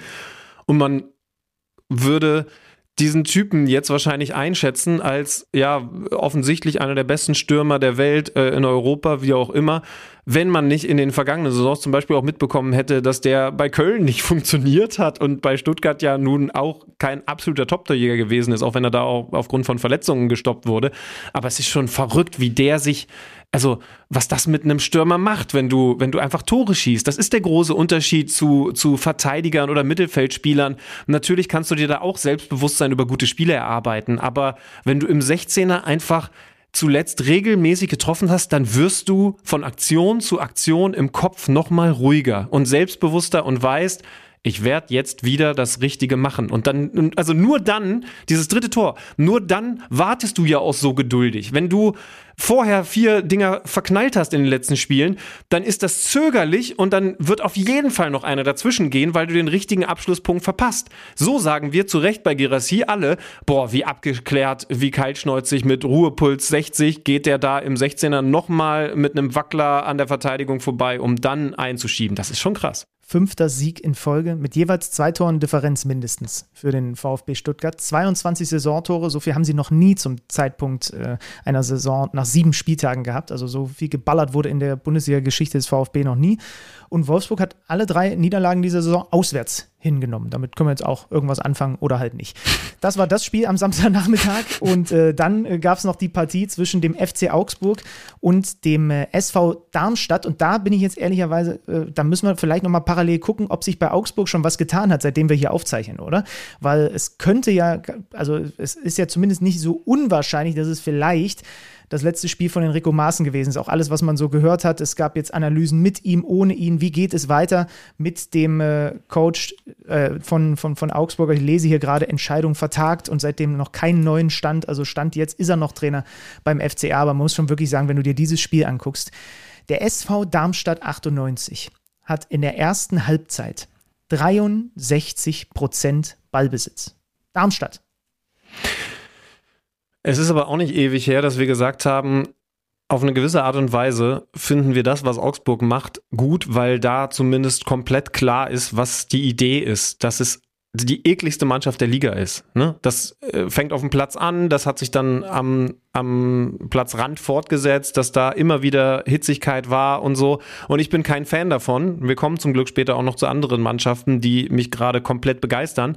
Aber ich fand zumindest die Klarheit, mit der sie in diese Liga gehen, fand ich zumindest gut da ist ja jetzt nichts mehr klar gerade. Ne? Oder, oder, oder diese Klarheit ist, ist noch da, funktioniert aber einfach nicht mehr und, und man muss da irgendwie von wegkommen. Also das Spiel war schon erschütternd. Also auch da, ne, wenn ich das vorhin gesagt habe bei Borussia Mönchengladbach, muss man ja halt schauen, was waren die bisherigen Gegner. Da war ja unter anderem am zweiten Spieltag eine Auswärtsniederlage in München. So ist halt schwierig. Auswärtsniederlage in Leipzig, vierter Spieltag, ist halt schwierig.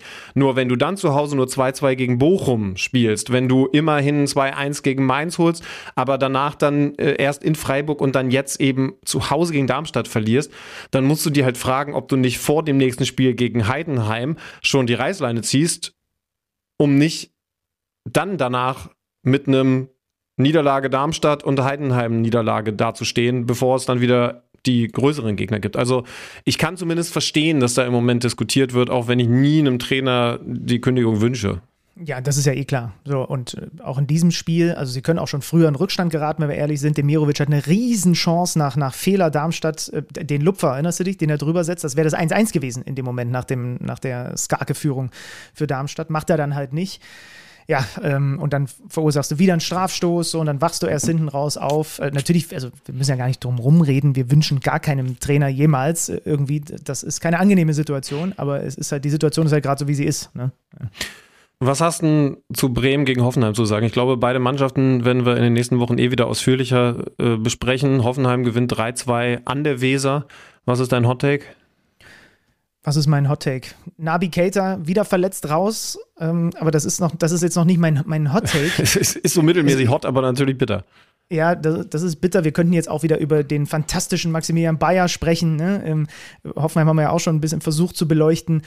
Der Hottake ist einfach, dass ich äh, da müssen noch nicht mal Tore fallen, aber es, es, es fixt mich schon extrem an, Schlussphasen von Spielen, in denen dann das, das da so wogt. Und das ganze Stadion, das ist ja nun mal in Bremen so, das wogt halt mhm. halt auch mit. Ne? Wir haben vorhin zum Beispiel noch gar nicht äh, erwähnt bei, bei Union auch mal ein Shoutout, was diese Champions League-Kulisse da im Olympiastadion. Ne? Wir, wir, wir erleben schon gerade besondere Stadionmomente. Und der war natürlich nur, äh, genauso wie bei Union ja auch, andersrum gepolt am Ende. Weil eigentlich komplette Ekstase. Stay macht in der Nachspielzeit den Ausgleich. Alle denken sich, ja, endlich, du siehst den Werner noch feiern. Und dann kommt das Bilder-Ding da um die Ecke. Aber es ist dann schon immer wieder besonders, wenn ich wenn ich das so merke, wenn ich mir das angucke, wie einen dann doch sowas anzünden kann, auch wenn man ja eigentlich bei beiden Teams überhaupt gar keine Aktien hat. Mein Hot Take ist, Hoffenheim gehört zu den fünf attraktivsten Teams der Liga. Das habe ich auch vor einer ganzen Weile schon mal gesagt, aber es brauchte ein, zwei Trainerwechsel, um das wieder über Hoffenheim sagen zu können. Alleine das das 1 zu 0, dieser Spielzug übervogt, Prömel, der den super in die Tiefe weiterleitet, aber eben nicht einfach gespielt, sondern, sondern trotzdem ansehnlich in die Tiefe weitergeleitet gespielt auf Bayer. Äh, wäre sonst auch Elfmeter gewesen, er macht den rein. Also das ist, das ist Hoffenheim aktuell auch sehr auswärtsstark und auf der Tabelle auf Position 5 sehr, sehr gut. Und sie reihen sich damit ein in Mannschaften, die wir am Sonntag erlebt haben, allen voran. Ich war, ich muss schon echt sagen, ich war baff bei dem, was ich von Leverkusen gegen Köln gesehen habe. Also eine, ist jetzt auch egal, was es ist, ob es jetzt ein Derby ist, ob es ein, ein, ein, ein, äh, Entfernungsduell ist oder was auch immer. Das ist nicht unser Thema. Ja, ist nicht das Thema, hat Herr Baumgart gesagt. Es ist so klar gewesen, nicht nur im Ergebnis, sondern eigentlich sogar noch klarer in dem, was auf dem Platz da gewesen ist. Und das haben auch die Kölner Spieler fast durch die Bank bestätigt. Leverkusen ist im Moment ich weiß gar nicht, vielleicht sogar das attraktivste Team in Europa. Ja, ich, ich weiß, das ist jetzt groß gegriffen und da muss ich auch vorsichtig sein, weil ich jetzt noch nicht alle Mannschaften gesehen habe, aber, aber das ist im Moment so gut mit der Art und Weise, wie Xabi Alonso diesen Fußball spielen lässt. Immer der Versuch, erstmal über die Mitte zu eröffnen. Das ist eine Sache, die, die mir Julian Nagelsmann vor einer Weile schon gesagt hat, als er noch Bayern-Trainer, die Jüngeren äh, wissen das vielleicht nicht mehr, gewesen ist. Ähm, nicht zu früh in die Breite spielen, sondern erst einmal den Gegner, das kennt man übrigens auch vom Basketball, erst einmal den Gegner auf diesen Pass in die Mitte reagieren lassen, weil dann ziehst du dich zusammen und dadurch hast du dann wiederum diese Ziehharmonika-Möglichkeit, den Ball nach außen zu spielen. Aber wenn du den halt schon tief auf den Außenverteidiger spielst, dann sagt der Gegner auch, ja, danke, schieben wir rüber. So, so gut sind die Mannschaften athletisch mittlerweile, dass das gar nicht so viel macht. Aber immer der Versuch, erst einmal natürlich auf den wichtigsten im Aufbau, auf Granit Xhaka zu spielen. Und der hat eine Ruhe und Sicherheit am Ball. Und wenn er die gerade nicht hat, dann kann er auch sagen, Palacios, mach du jetzt mal ein paar Minuten, weil der halt auch einfach europäische Spitze ist als Nationalspieler. Und dann kommt ja noch ein Andrich jetzt frisch für die Nationalmannschaft berufen. Also da ist auch eine Qualität. Und wir machen dann ja erst weiter mit dem Typen, den er dann meistens sucht, der Granit nämlich mit Flo Würz weiter, der das 1 zu 0 vorbereitet in Weltklasse-Manier und äh, also ein Grimaldo auf der Außenverteidigerposition. Wir haben euch das ja alles schon ausführlich beschrieben. Es ist im Grunde, wie schon nach Spieltag 1, 2 zu erkennen gewesen ist, eine unglaublich homogene Mannschaft, eine, eine unglaublich ballsichere Mannschaft, aber eben auch nicht statische Mannschaft, auch ein Hofmann hat. Jetzt habe ich kapiert, warum die den geholt haben. Du hast ja früh gesagt, das ist ein Stil. Ich habe noch gedacht, hm, geht so. Der passt halt auch in diesen Fußball mit sehr variablen Offensiven, bisschen eingerückt und eigentlich Boniface als einzigen, der sehr klar seine Position hält in der Offensive, der weiterhin eine unglaubliche Präsenz hat, weiterhin zu viel verknallt, aber, aber doch irgendwie auch ein Spektakel für sich ist. Ja, da wird es nur mal interessant, wenn es dann vielleicht auch mal ein paar Rückschläge gibt äh, in Spielen, wo sie mal hinten liegen und weil es gibt schon den einen oder anderen Mitspieler, der hier und da ein wenig reagiert darauf, wenn er mal wieder selber den Abschluss sich nimmt. Ähm, er hatte, glaube ich, zum Zeitpunkt dieses Spieltags doppelt so viele Abschlüsse wie ein Harry Kane. Ja, ja also, aber im Moment, du hast natürlich total recht. Also ich habe wirklich das Gefühl, also, also ich sag's euch jetzt, es ist der 9. Oktober 2023 und ich glaube, dass also wenn ich jetzt Geld setzen müsste, würde ich auf Leverkusen wird Meister setzen. Ich weiß, ich bin euphorisiert. Ich würde aber auf jeden Fall eine Menge Kohle setzen auf, das bleibt bis zum Ende mindestens zwischen Bayern und Bayern 04 extrem eng, weil diese Mannschaft zu gefestigt ist. Und natürlich kann es auch mal Rückschläge geben und es ist am Ende in einer langen Saison entscheidend, wie du in den Phasen weiterspielst und ob sie sich dann anmachen und sagen, Boniface, jetzt finden wir dich doch doof, weil äh, es, jetzt haben wir wegen dir 0-0-0 gespielt oder von mir aus auch mal 0-1 verloren. Aber wenn du jetzt siehst zum Beispiel, dass ein Adli, der ja in der vergangenen Saison auch regelmäßig von Anfang an gespielt hat, bei zwei von drei Toren der erste beim Torschützen ist, um mit dem kreativ zu jubeln, dann spricht das, ne? Und da war der halt noch draußen. Also klar, war ein bisschen Glück dabei, weil jemals die Auswechselspieler da in der Nähe des Torschützen waren. Aber da ist sehr viel Harmonie drin in dieser Mannschaft. Und natürlich fußt das alles erst einmal auf dem, was Xabi Alonso da gemacht hat. Wir können ja jetzt noch weitergehen. Jetzt haben wir sogar mit Frimpong noch verlängert. Ne? Also es gibt so viele positive Signale. Ich sag mal so, ich habe seit den Guardiola Bayern keine bessere Bundesligamannschaft mehr gesehen als Bayern 04 Leverkusen in allen Spielphasen ist das für mich so herausragend, dass ich wirklich auch vor dem Fernseher sitze und der Mund steht mir regelmäßig offen darüber, wie die erstmal sofort immer wieder den Ball zurückerobern und was sie dann mit Ball machen. Du hast es angesprochen, wie flexibel das ist, wie die ihre Positionen auch immer wieder wechseln, wie sie Bewegung in die Verteidigung reinbringen, wie Xabi Alonso es geschafft hat, diese Mannschaft so anzuzünden für seine Idee von Fußball und sie gleichzeitig so in die Richtung zu schubsen, dass alle Bock haben, gemeinsam zu zocken. Und da macht einer einen Hackentrick und da hat einer Bock, was Besonderes zu machen. Und dann berauschen die sich aneinander. Und gleichzeitig ist es aber auch so effizient, weil halt auch dann immer wieder mit, dem, mit den Situationen, die sie gut vorbereiten, dann da eben auch die Abschlüsse vom Laster fallen und sie Torgelegenheiten bekommen und die dann auch verwerten und alle tanzen zusammen und grinsen zusammen und zocken zusammen. Und das ist einfach nur, wenn du das siehst, das ist nahe an der absoluten Perfektion von Fußball, so wie ich mir Fußball vorstelle. Ich gucke mir das an und ich könnte das stundenlang sehen. Ich könnte stundenlang Leverkusen beim Fußball zugucken. Ja, weil der große Unterschied zu, zu anderen Mannschaften ist, dass sie, dass sie immer, immer dieses Wissen haben, wir werden uns nach vorne kombinieren. Selbst wenn es dann nochmal einen zweiten Anlauf braucht, weil der Gegner jetzt gerade gut verschoben hat, naja, dann sind wir zum Glück ja ballsicher genug, spielen den nochmal quer und werden dann aber wieder, und das meine ich mit diesem immer erstmal dem Weg, dem Weg ins Zentrum, werden dann wieder eine Lücke finden. Und das, also das ist dann halt keine Langeweile mit ganz langen Ballbesitzpassagen, sondern, sondern einfach nur beeindruckend, dass sie das in der Konsequenz mit dieser Qualität am Ball durchziehen können. Und also, ich meine, ich habe gerade Man City gesehen, das sind die Könige darin. Ähm, ist schon klar, dass es auch andere Mannschaften gibt. Aber in der Bundesliga war das halt lange nicht da. Und ich habe es vor ein paar Wochen schon mal gesagt. Wir haben jetzt den VfB Stuttgart als, als technisch am Ball versierte Mannschaft, die damit ein, eine Idee verbindet. Wir haben Hoffenheim, wir haben Leverkusen. Da müssen wir jetzt an diesem Spieltag schon auch äh, über die Bayern reden, die das Ding sehr solide gegen Freiburg ja im 17:30-Spiel am, am gestrigen Sonntag durchziehen. Auch da war Freiburg eigentlich chancenlos. Ich glaube, einen Abschluss in der ersten Halbzeit ziemlich früh. That's it. Harry Kane spielt eine immer auffälligere Rolle, indem er jetzt fast schon die Position getauscht hat mit Goretzka in Ballbesitz und sich eher auf die 10 bis 8 hat fallen lassen. Ist dann auch eine kreative Lösung, eine Lösung, die Freiburg an die Grenzen gebracht hat. Und Goretzka, der genau da nicht unbedingt seine Komfortzone hat, ne, mit äh, lass mich mal auf engem Raum bitte mal äh, hier anspielen. Das ist jetzt schon interessant, was da gerade passiert, dass er regelmäßig sogar vorne auf die Neuner-Position dann reinrückt, um seine Dynamik und Athletik ausspielen zu können. Also auch die Bayern haben weiterhin einen Entwicklungsprozess und es macht halt Spaß, darüber reden zu können. Äh, ich weiß gar nicht, ob du noch einen Take dazu hast. Ich glaube, das andere Spiel Frankfurt-Heidenheim können wir ein bisschen kürzer halten, weil das so ein bisschen das, das glatteste Spiel war. Heidenheim 0-2 auswärts, Frankfurt ordentliche Leistung. Da gibt es so ein bisschen Thema um, um Ebimbe, der aussortiert war, weil er im Training nicht überzeugt hat. Aber aber das, was Bayern und vor allen Dingen Leverkusen an diesem Spieltag gemacht haben, das macht eben vor allen Dingen für Fans des, des Ballbesitzfußballs schon echt Freude. Ich hätte noch die Zahl von Kim für dich mitgebracht. 171 Pässe. Das hatte zuletzt Alexander Dragovic für Leverkusen 2019. 171. Ja, gut, dass du, gut, dass du mich jetzt nicht äh, nach Dragovic hast, hast suchen lassen. Das wäre, das wäre Nein, too so much. fies bin noch nicht mal ich. Ja. Ist das jetzt gerade die Revolution? Sind wir da gerade live dabei? Ist es, ist es the return of the Ballbesitz Fußball in der Bundesliga?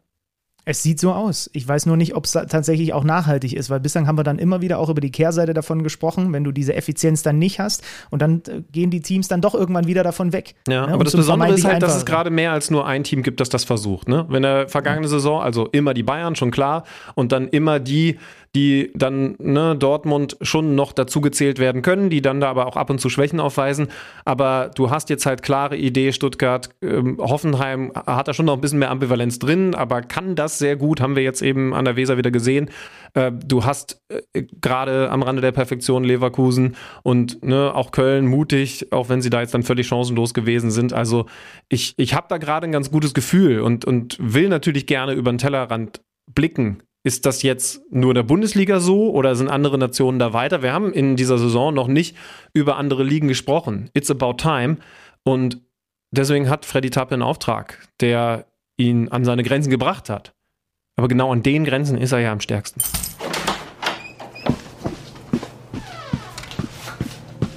Neues aus dem Datenkeller. Präsentiert von Tipico Sportwetten. In Spanien gibt es in dieser Saison wieder eine echte Renaissance des Ballbesitzfußballs. Hauptverantwortlich dafür ist aber nicht etwa der große FC Barcelona, sondern der Überraschungszweite Girona. Das Team aus Katalonien hat die drittlängsten Sequenzen im eigenen Ballbesitz und liegt auch bei den Angriffen aus dem eigenen Aufbau heraus auf Rang 3 in La Liga. Der spannendste Spieler bei Girona ist übrigens Aleix Garcia. Der Sechser ist momentan einer der besten Passspieler der Welt. Er spielte unter allen Feldspielern aus den Top 5 Ligen die meisten langen Pässe in dieser Saison und das bei einer Passquote von 88 Prozent. Und auch bei den progressiven Pässen liegt er auf Platz 6 im internationalen Vergleich. Er ist also ein echter Linienbrecher. Ebenfalls ein sehr spannendes Ballbesitzteam gibt es übrigens auch in Italien mit dem AC Monza. Während sich an der Tabellenspitze echt wenig getan hat und die Mailänder Teams die Tabelle anführen, beeindruckt das Team von Raffaele Palladino mit einem sehr ruhigen und gefälligen Aufbauspiel. Palladino ist ehemaliger Spieler von Atalanta-Trainer Gasperini und genau die Trainerschule, die verkörpert er aber auch mal komplett. Monza liegt sowohl bei der Länge als auch bei den Pässen pro Ballbesitzsequenz auf Platz 2 in der Liga und das bei dem geringsten Tempo im eigenen Aufbauspiel.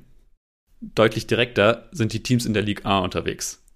Keine Liga kommt auf mehr progressive Pässe pro Spiel und auch bei den Läufen mit dem Ball am Fuß ist die Ligue A die Nummer 1 in Europa. An der Tabellenspitze steht dabei aber nicht etwa PSG, sondern mit Monaco und Nizza zwei Teams, die eigentlich unterschiedlicher kaum sein könnten. Monaco spielt unter Adi Hütter ein extrem schnelles und auch pressingintensives Umschaltspiel, wie wir es halt von Adi Hütter kennen. Das führt auch zu wilden Spielen mit vielen Chancen und Toren auf beiden Seiten. Nizza-Spiele hingegen sind in etwa genau das Gegenteil von dem, was ich gerade beschrieben habe. Mit einer Tordifferenz von neun Toren zu vier Gegentoren stellt das Team von Abwehrchef Dante, und ja, das ist genau der Dante, die beste Abwehr in Europa. Deutlich instabiler, aber umso spektakulärer sehen aktuell die Spiele von Brighton und Hove Albion aus. Bei Brighton-Spielen fallen 4,6 Tore pro Spiel. Das ist der höchste Schnitt in Europas Top 5 Ligen. Deutlich kompletter kommt da schon Tottenham daher. Ohne Superstar Harry Kane und mit Trainer Ange Postecoglou sind die Spurs eines der unausrechenbarsten Teams in ganz Europa. Tottenham liegt sowohl bei den Angriffen aus dem eigenen Spielaufbau heraus, aber auch bei den Umschaltangriffen auf Platz 3 in der Premier League. Ob es für Tottenham so auch zur ersten Meisterschaft seit 1961 reicht, das bleibt abzuwarten. Tipico traut den Spurs die Meisterschaft scheinbar noch nicht so ganz zu und gibt nur eine 13er Quote auf die Meisterschaft aus. Ab 18 Jahren erlaubt nach Whitelist. Es besteht Suchtrisiko. Hilfe unter buwei.de. Neues aus dem Datenkeller. Präsentiert von Tipico Sportwetten. Dante spielt immer noch Fußball, das ist Wahnsinn, ne? So, es gibt immer mal wieder, dass man, dass man so jemanden aus, aus den Augen, aus dem Sinn verloren hat und eigentlich denkt, der hätte doch längst weg sein müssen. Aber er spielt nicht nur, sondern offensichtlich auch noch guten Fußball. Verrückt. Ja, ja. Also ja. hinter Adi Hütters Monaco auf Platz 2. Ligue 1 übrigens, genauso wie wenn ihr jetzt plötzlich Bock habt auf Girona oder man kann sich in Spanien auch mal Las Palmas zum Beispiel angucken oder Monza in Italien. Könnt ihr alles live sehen bei uns auf The Zone. Ja, war ein schönes Roundup. Danke, Freddy Tappe. Hat er sich wieder ein zwei Wochen altes Brot verdient, wenn ich das nächste Mal runterfahre. Apropos verdient. Es wurden Belohnungen ausgeteilt bei der Fußball-Weltmeisterschaftsvergabe. Und äh, da hat sich der große Herr Infantino offensichtlich gedacht, es, es, es waren so viele tolle Länder jetzt, die sich beworben haben für die nächsten Jahre. Da muss ich ein bisschen mehr Brotkrumen verteilen. Herzlich willkommen hier bei uns in der Runde, Benny Hofmann. Hallo an euch beide. Moin, Benny. Wir wollen ein bisschen plaudern über das, was da letzte Woche mal wieder so von der FIFA in die Fußballwelt hineinsickerte. Es gab eine Vergabe für eine Weltmeisterschaft, die dann unmittelbar auch Folgen für die Weltmeisterschaft danach haben wird, wenn wir gleich drüber sprechen. Die Fakten schnell auf den Tisch. WM 2030, drei Kontinente. Gastgeber Marokko, Portugal, Spanien. Aber angeblich, anlässlich dieses 100. Jubiläums, packt man auch mal eben noch das Eröffnungsspiel nach Uruguay und zwei Spiele nach Argentinien und nach Paraguay. Und du kannst uns jetzt erklären, was der Hintergedanke von der FIFA ist, weil wie wir alle wissen, es werden ja keine Entscheidungen bei der FIFA getroffen, ohne dass es da Hintergedanken gibt. Ähm, na, der Hintergedanke ist ähm, natürlich der, der Weltfrieden. Also wenn man jetzt Gianni Infantino Glauben schenkt, ähm, er hat es ja auch gesagt, also in einer, in einer ähm, ja, zerrissenen, in einer sich teilenden Welt, ähm, ja, vereinen wir diese Welt eben durch den Fußball. Ähm, eine Hausnummer kleiner geht's leider weder bei IOC noch bei FIFA. Es muss dann schon wirklich dieses äh, allumfassende Projekt sein und ähm, ja, jetzt schenken wir den Herrn mal Glauben und sagen, der Hintergedanke ist der Weltfrieden. Nein, das ist natürlich Quatsch.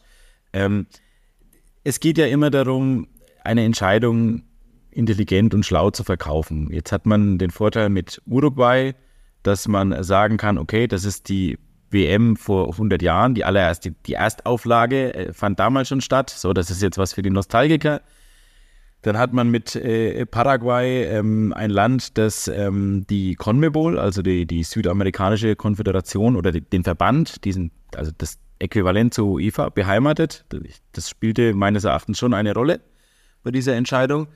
Ähm, und man hat mit Argentinien natürlich den amtierenden Weltmeister und ein fußballverrücktes Land. Ähm, das macht sich immer gut. Kurioserweise ist der vierte im Bunde Chile. Auch Chile stand ja äh, eigentlich oder hatte sich mitbeworben, ähm, ist, ist leer ausgegangen und da sind jetzt schon die Empörungswellen hochgeschlagen. Da ist von äh, Klage die Rede und von äh, unseriösem Gebaren der FIFA. Ähm, da mögen die Chilenen nicht ganz so Unrecht haben.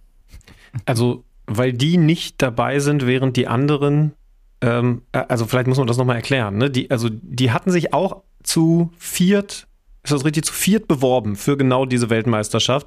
Und während die Chilenen jetzt dann leer ausgehen, bekommen die anderen zumindest einen Trostpreis, kann man das so sagen? So kann man das wahrscheinlich sagen. Also dem ist eigentlich nichts hinzuzufügen. In Chile ist man total empört. Warum man die anderen drei gewählt hat, habe ich ja gerade versucht darzulegen. Ich, ich glaube, das sind gar nicht so schlechte Argumente.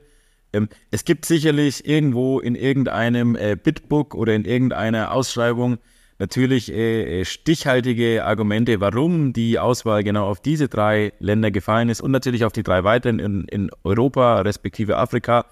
Aber ähm, ich würde mal sagen, dass die Argumente, die ich vorhin vorgetragen habe, möglicherweise auch eine kleine Rolle gespielt haben. Benny ist schon. hat dann nicht viel äh, äh, ja, äh, zu verargumentieren gehabt, offenbar. Ist schon. Ein, ein Weltmeister, keine WM ausgerichtet äh, vor 100 Jahren, dann wird's eng. Ist schon irgendwie erklärt worden oder, oder vielleicht zumindest vorstellbar, wie das in der Praxis für die Teams dann durchzuführen ist, weil also es ist nicht nur so, dass das ein anderer Kontinent ist, sondern es ist ähm, eine Zeitverschiebung, es ist ja ein enormer Reiseaufwand. Also wir haben vor einigen Monaten noch darüber diskutiert, dass es vielleicht falsch war von der deutschen Mannschaft, das, das Camp äh, zu weit weg äh, vom Austragungsort äh, auszustellen. Ne? Das war mitverantwortlich für das Ausscheiden. Jetzt musste einmal über den Ozean reisen, um das nächste Spiel dann zu machen. Ähm, es sind es, es ist das Eröffnungsspiel, ne, hast du gesagt, äh, Uruguay und dann noch zwei zwei, weitere. Das heißt also, ähm, ich, ich frage mal so salopp, die Mannschaften, die da hin müssen, haben schon einen Wettbewerbsnachteil, oder? Ja, zumindest für das zweite Spiel. Also wir reden ja wirklich da nur von, von nicht mal einer Handvoll Spiele. Ähm, also dann wahrscheinlich von der ersten Runde Gruppenphase, wahrscheinlich die allerersten Spiele, so wie ich das verstanden habe. Da muss man dann auch sagen, okay, äh, bis dahin haben wir auch eine unfassbar aufgeblähte WM, ne, mit ein paar Mannschaften mehr noch, als wir sie jetzt schon haben. Da werden dann wahrscheinlich auch die Abstände zwischen den einzelnen Spieltagen ein bisschen größer sein. So riesengroß ist der Wettbewerbsnachteil dann auch nicht, aber natürlich so ein Langstreckenflug äh, über diverse Zeitzonen hinweg, das macht natürlich schon was mit einem, zumal mit einem Profisportler, äh, der einen Schlaf zur Regeneration braucht. Aber ich glaube, dass es jetzt, da werden sie sich irgendwas einfallen lassen, sodass da genügend Abstand ist, damit keiner im Nachhinein sagen kann, das ist eine wahnsinnig große Wettbewerbsverzerrung. Aber also wenn wir jetzt hier zu dritt zusammensitzen und wissen, dass wir, also spätestens in Katar haben wir es ja erfahren, dass so was auch von unterschiedlichen Nationen komplett unterschiedlich aufgenommen werden kann. Ne? Da hatten wir am Ende eher das Gefühl, dass die Deutschen eine eigene Sichtweise gehabt haben, nämlich, dass es ganz doof ist, was da in Katar stattgefunden hat, während andere die Fußballparty gefeiert haben. So zumindest kam es dann immer mal wieder bei mir an. Also andersrum gefragt, kann es vielleicht doch sein, wenn wir jetzt schon ironisch an die Sache rangehen, dass das eine große Fußballfeier wird, dass es wirklich eine Zusammenführung wird vom Fußball anlässlich dieses Jubiläums oder hältst du es wirklich für komplett ausgeschlossen und den Hintergedanken schon für komplett vorgeschoben? Nein, ich halte das überhaupt nicht für ausgeschlossen. Ich glaube, dass jede Fußballweltmeisterschaft bis dato ein großes Fußballfest war. Ähm, wir waren vor fünf Jahren in Russland. Ähm, das war vier Jahre vor der Attacke oder knapp vier Jahre vor der Attacke auf die Ukraine.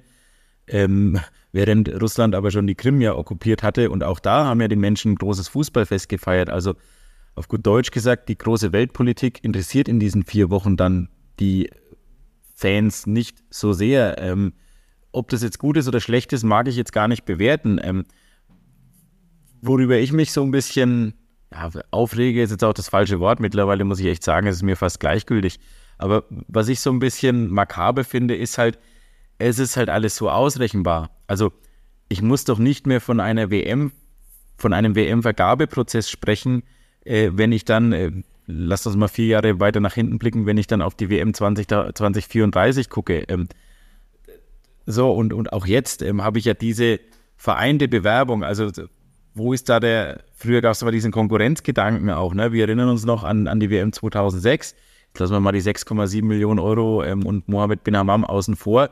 Äh, da war einfach auch in gewisser Art und Weise sportpolitisch Spannung drin und ähm, das hat man jetzt irgendwie so gar nicht mehr, weil ähm, es geht halt immer nur um Follow the Money, also Folge dem Geld. bevor wir gleich auf die WM 34 gucken, noch einmal kurz zurück zu dieser, zu dieser Entscheidung. Es wurde jetzt bekannt gegeben, das wurde in diesem, in diesem Council einstimmig quasi beschlossen. Das heißt, es beinhaltet auch, dass der DFB-Präsident Bernd Neuendorf der Sache dann dazu gestimmt hat. Ähm, und das verwundert dich aber, nehme ich an, auch nicht. Er hat dann zwar sich jetzt mal zitieren lassen mit, ja, das ist schon eine ungewöhnliche Konstellation, aber auch da ähm, bist du, nehme ich an, auch ein bisschen abgestumpft, dass man jetzt vom DFB da keine Wunderdinge erwartet in dieser Konstellation. vom DFB erwarte ich ehrlich gesagt in dieser Konstellation überhaupt nichts. Vom Berufspolitiker und Diplomaten Neuendorf ehrlich gesagt in dieser Konstellation genauso wenig. Ähm, das ist immer so dieses Ja, aber. Ähm, also entweder ich sehe mich als Oppositioneller in diesem FIFA-Rat, dann muss ich eben laut auftreten, auch mal unangenehm auftreten. Ähm, fairerweise muss man sagen, als Oppositioneller wird es da schnell einsam. Ähm, es fehlt halt komplett in meinen Augen die Vernetzung des Deutschen Fußballbundes. Der DFB hat sich in den letzten Jahren international aus verschiedensten Gründen komplett ins Abseits geschossen und kann eigentlich keinen Schulterschluss hinkriegen zusammen mit den großen Fußballnationen. Wir haben es bei der WM in Katar gesehen. Die Regenbogenbinde, ob man die jetzt gut oder schlecht fand, sei mal dahingestellt. Aber diese Front der vermeintlichen großen und wichtigen Verbände, England, Deutschland und wie sie alle heißen, die ist ja, also die ist ja kollabiert bei einem ja, Hauch von Gegenwind. Das war ja fast schon armselig mit anzuschauen. Und wenn man mal ganz ehrlich ist, eine WM ohne Brasilien, ohne England, ohne Spanien, ohne Deutschland, ohne Frankreich, ohne Italien ist unvorstellbar. Nur wenn man international so schwach auf der Brust ist, so schlecht vernetzt ist, dann kann man eben auch nicht dafür sorgen, dass es da eine Art Schulterschluss gibt gegen solche Entscheidungen. Und die Berechenbarkeit von FIFA-Entscheidungen wird dann jetzt sehr sicher das Turnier danach äh, in Richtung Saudi-Arabien schieben. Ne? Also den Australiern habe ich jetzt gelesen, wurde noch jetzt irgendeine so Frist gesetzt, die auch ich, relativ knackig ist so. Aber ähm, auch das ist ja eigentlich so, dass wir alle wissen, was passiert. Aber ganz kurz haben das alle verstanden. Also warum das so ist, weil sich der Kontinent der zuletzt, ist das richtig, Benny, du darfst mich jeder zu korrigieren, der zuletzt eine WM ausgetragen hat, eben nicht direkt wieder bewerben kann. Und jetzt haben wir ja eben dann nochmal einen Kontinent mehr, der dann eine WM, auch wenn es nur diese drei Spiele sind, mit ausgetragen hat. Genau, also es wäre jetzt zum Beispiel nicht möglich gewesen, also gut, die WM 2026 ist ja bereits vergeben, aber eine Folge, eine Folge WM auf dem asiatischen Kontinent jetzt nach 2022, Katar, wäre nicht möglich gewesen. Das hat man vor ein paar Jahren mal verändert. Ähm, so, insofern wäre jetzt diese Dreier-WM oder Sechser-WM, Dreier-WM haben wir jetzt 2026, mir kommt ja ganz durcheinander, es ist ja nicht irre. 2026 haben wir diese Dreier-WM ähm, mit, mit äh, Nord- und Mittelamerika und ähm, dann haben wir 2030 diese Sechser-WM. Das wäre gar nicht nötig gewesen ähm, weil rein Statuten gemäß hätte Saudi-Arabien auch schon 2030 sich bewerben können. Aber natürlich ist es auch sportpolitisch nicht ganz dumm, ähm, das Thema Europa, Afrika und Südamerika in einem Handstreich sozusagen ähm, abzumoderieren, indem man diese sechser WM schmiedet, weil dann kann im Nachhinein niemand sagen, na ja, das stimmt schon, also eigentlich ist es statutengemäß, aber 2030 wäre ja vielleicht mal wieder Afrika dran gewesen. Wir erinnern uns 2010 Südafrika war die White Elephants, die Stadien, die kein Mensch da unten braucht, äh, außen vor gelassen. Es war ja auch eine tolle Weltmeisterschaft. Afrika wäre eigentlich mal wieder dran gewesen. Gerade Marokko hat sich ja wiederholt beworben, erfolglos beworben. Ähm, auch 2006 hat Marokko ja lange eine, eine sehr, sehr gute Rolle gespielt. Ähm, insofern ist das sportpolitisch natürlich äh, clever. Jetzt weiß ich gar nicht mehr, was deine Frage war, Alex. Ja, ach du, ich glaube, das Wichtigste war, ich habe auch nur reingeschoben, ja, ja. dass die Leute verstehen, dass man da schon auch ein bisschen tricksen kann und Infantino offensichtlich diese, diese Regel, äh, für die er selber steht, nicht übersehen hat. Ähm, ist das richtig, dass, dass den Australiern jetzt eine Frist gesetzt wurde? Weil das könnte ja jetzt dann äh, noch der Kontrahent sein von Saudi-Arabien mit Blick auf 34, weil die dürften jetzt als Kontinent eine also als Kontinent oder als Land eben eine WM austragen, 34. Ja, ja, also sowohl die Asiaten als auch die, als auch die äh, Ozeanier. Also der, der, der, der mächtige ozeanische Verband mit Giganten wie Vanuatu, die Turks and Caicos, nee, Turks and Caicos ist, glaube ich, Mittelamerika. Also ihr seht schon, dass, da ist äh, natürlich, da sind ganz große Fußballnationen drin, von denen erwartet man, dass die binnen vier Wochen eine grandiose Bewerbungsmappe aus dem Nichts stampfen können und äh, entsprechend auch äh, riesengroße Stadien ähm, aus dem Boden stampfen können. Und also nein, Spaß beiseite. Also der, Australien könnte das theoretisch. Ähm, dazu muss man allerdings wissen, dass Australien bei der Doppel-WM-Vergabe 2018, 2022 gigantisch auf die Schnauze gefallen ist.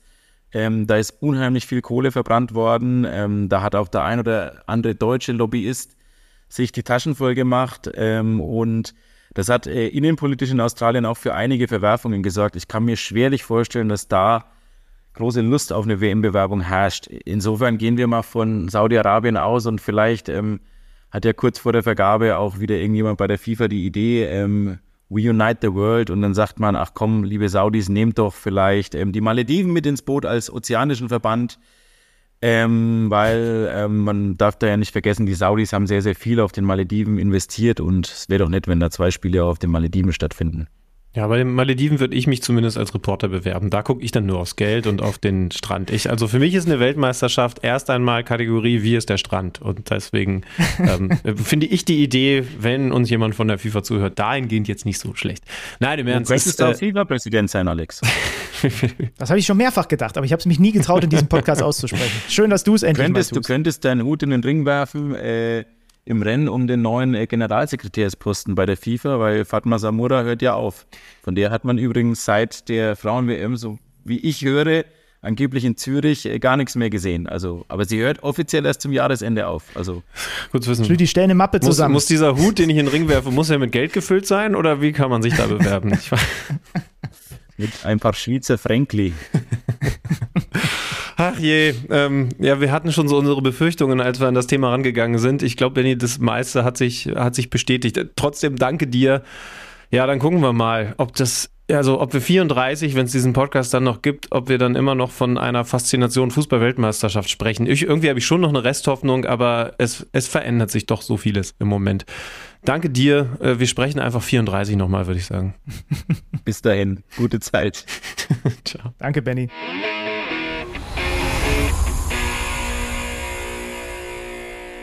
Da sind wir ja thematisch quasi jetzt schon mittendrin in dieser Länderspielpause, die der feine Kollege Schlüter und ich dazu nutzen werden, ein wenig durchzuatmen. Aber ähm, ja, ihr werdet das schon überstehen, würde ich jetzt mal sagen. Aber wir können ja vielleicht noch mal hinten raus, ähm, wie angekündigt, einen kurzen Blick auf diesen Kader werfen, oder, Alexander Schlüter? Ich habe es vorhin so in der Einleitung dieses Podcasts so so hämisch äh, hier den Leuten an den Kopf geworfen, das Leistungsprinzip ist zurück in der deutschen Fußballnationalmannschaft. Oder siehst du es gar nicht so? Hummels zurückgeholt nach Ewigkeiten, Goretzka ist wieder dabei und dann drei, die zum ersten Mal nominiert sind. Robert Andrich, Chris Führig, den Bandwagon habe ich gefahren seit, seit vielen, vielen Monaten.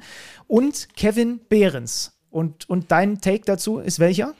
Naja, wenn man jetzt Robert Andrich nimmt, also äh, schau mal zum Beispiel auf den aktuellen Kicker-Artikel von Stefan von Nox, dann äh, wäre das zumindest thesenhaft zu hinterfragen, weil er selber gerade sagt, dass es äh, seine schwierigste Phase ist, weil er beim Bayern 04 Leverkusen eben nicht viel Einsatzzeit bekommt. Warum habt ihr von uns schon, äh, schon mehr als angedeutet bekommen?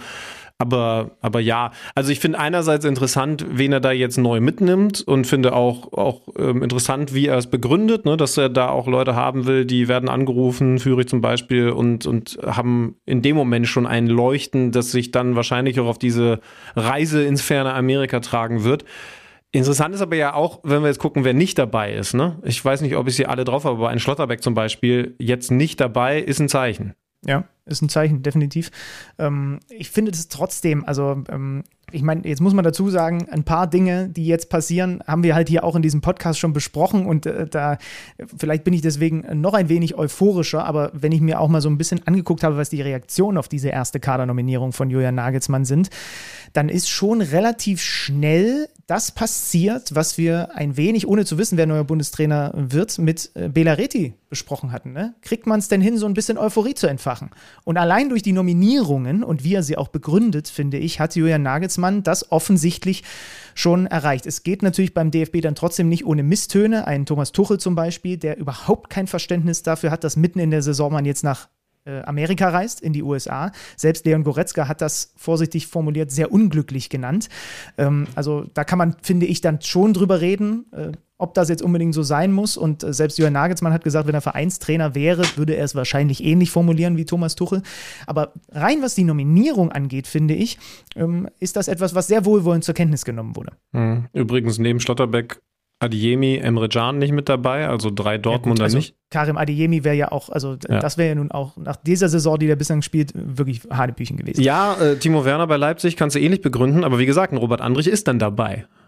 Ja, ja, aber er will, ja, da sind wir ja, da haben wir halt so viel drüber diskutiert, ne? Also wir haben so viel an dieser Stelle darüber diskutiert, über dieses andere, über diesen anderen Spielertyp, den es da vielleicht auch irgendwie braucht. Und ja, dann, wer weiß, wenn, ja. wenn Kedira, das dürfen wir übrigens bei Union Berlin, weil wir das vorhin als Thema hatten, auch nicht zu klein reden, wenn ein, wenn ein Kedira wieder fit ist, dann ist er es vielleicht an Andrichs Stelle, auch wenn wir ja beide Robert Andrich super finden, aber, ja. aber, aber ja, ich bin schon gespannt, also das, was es mit mir macht, du sagst es ja richtig, ähm, ist halt ich habe Lust, das zu gucken. Ich habe Lust, mir den Wecker um zwei Uhr nachts zu stellen.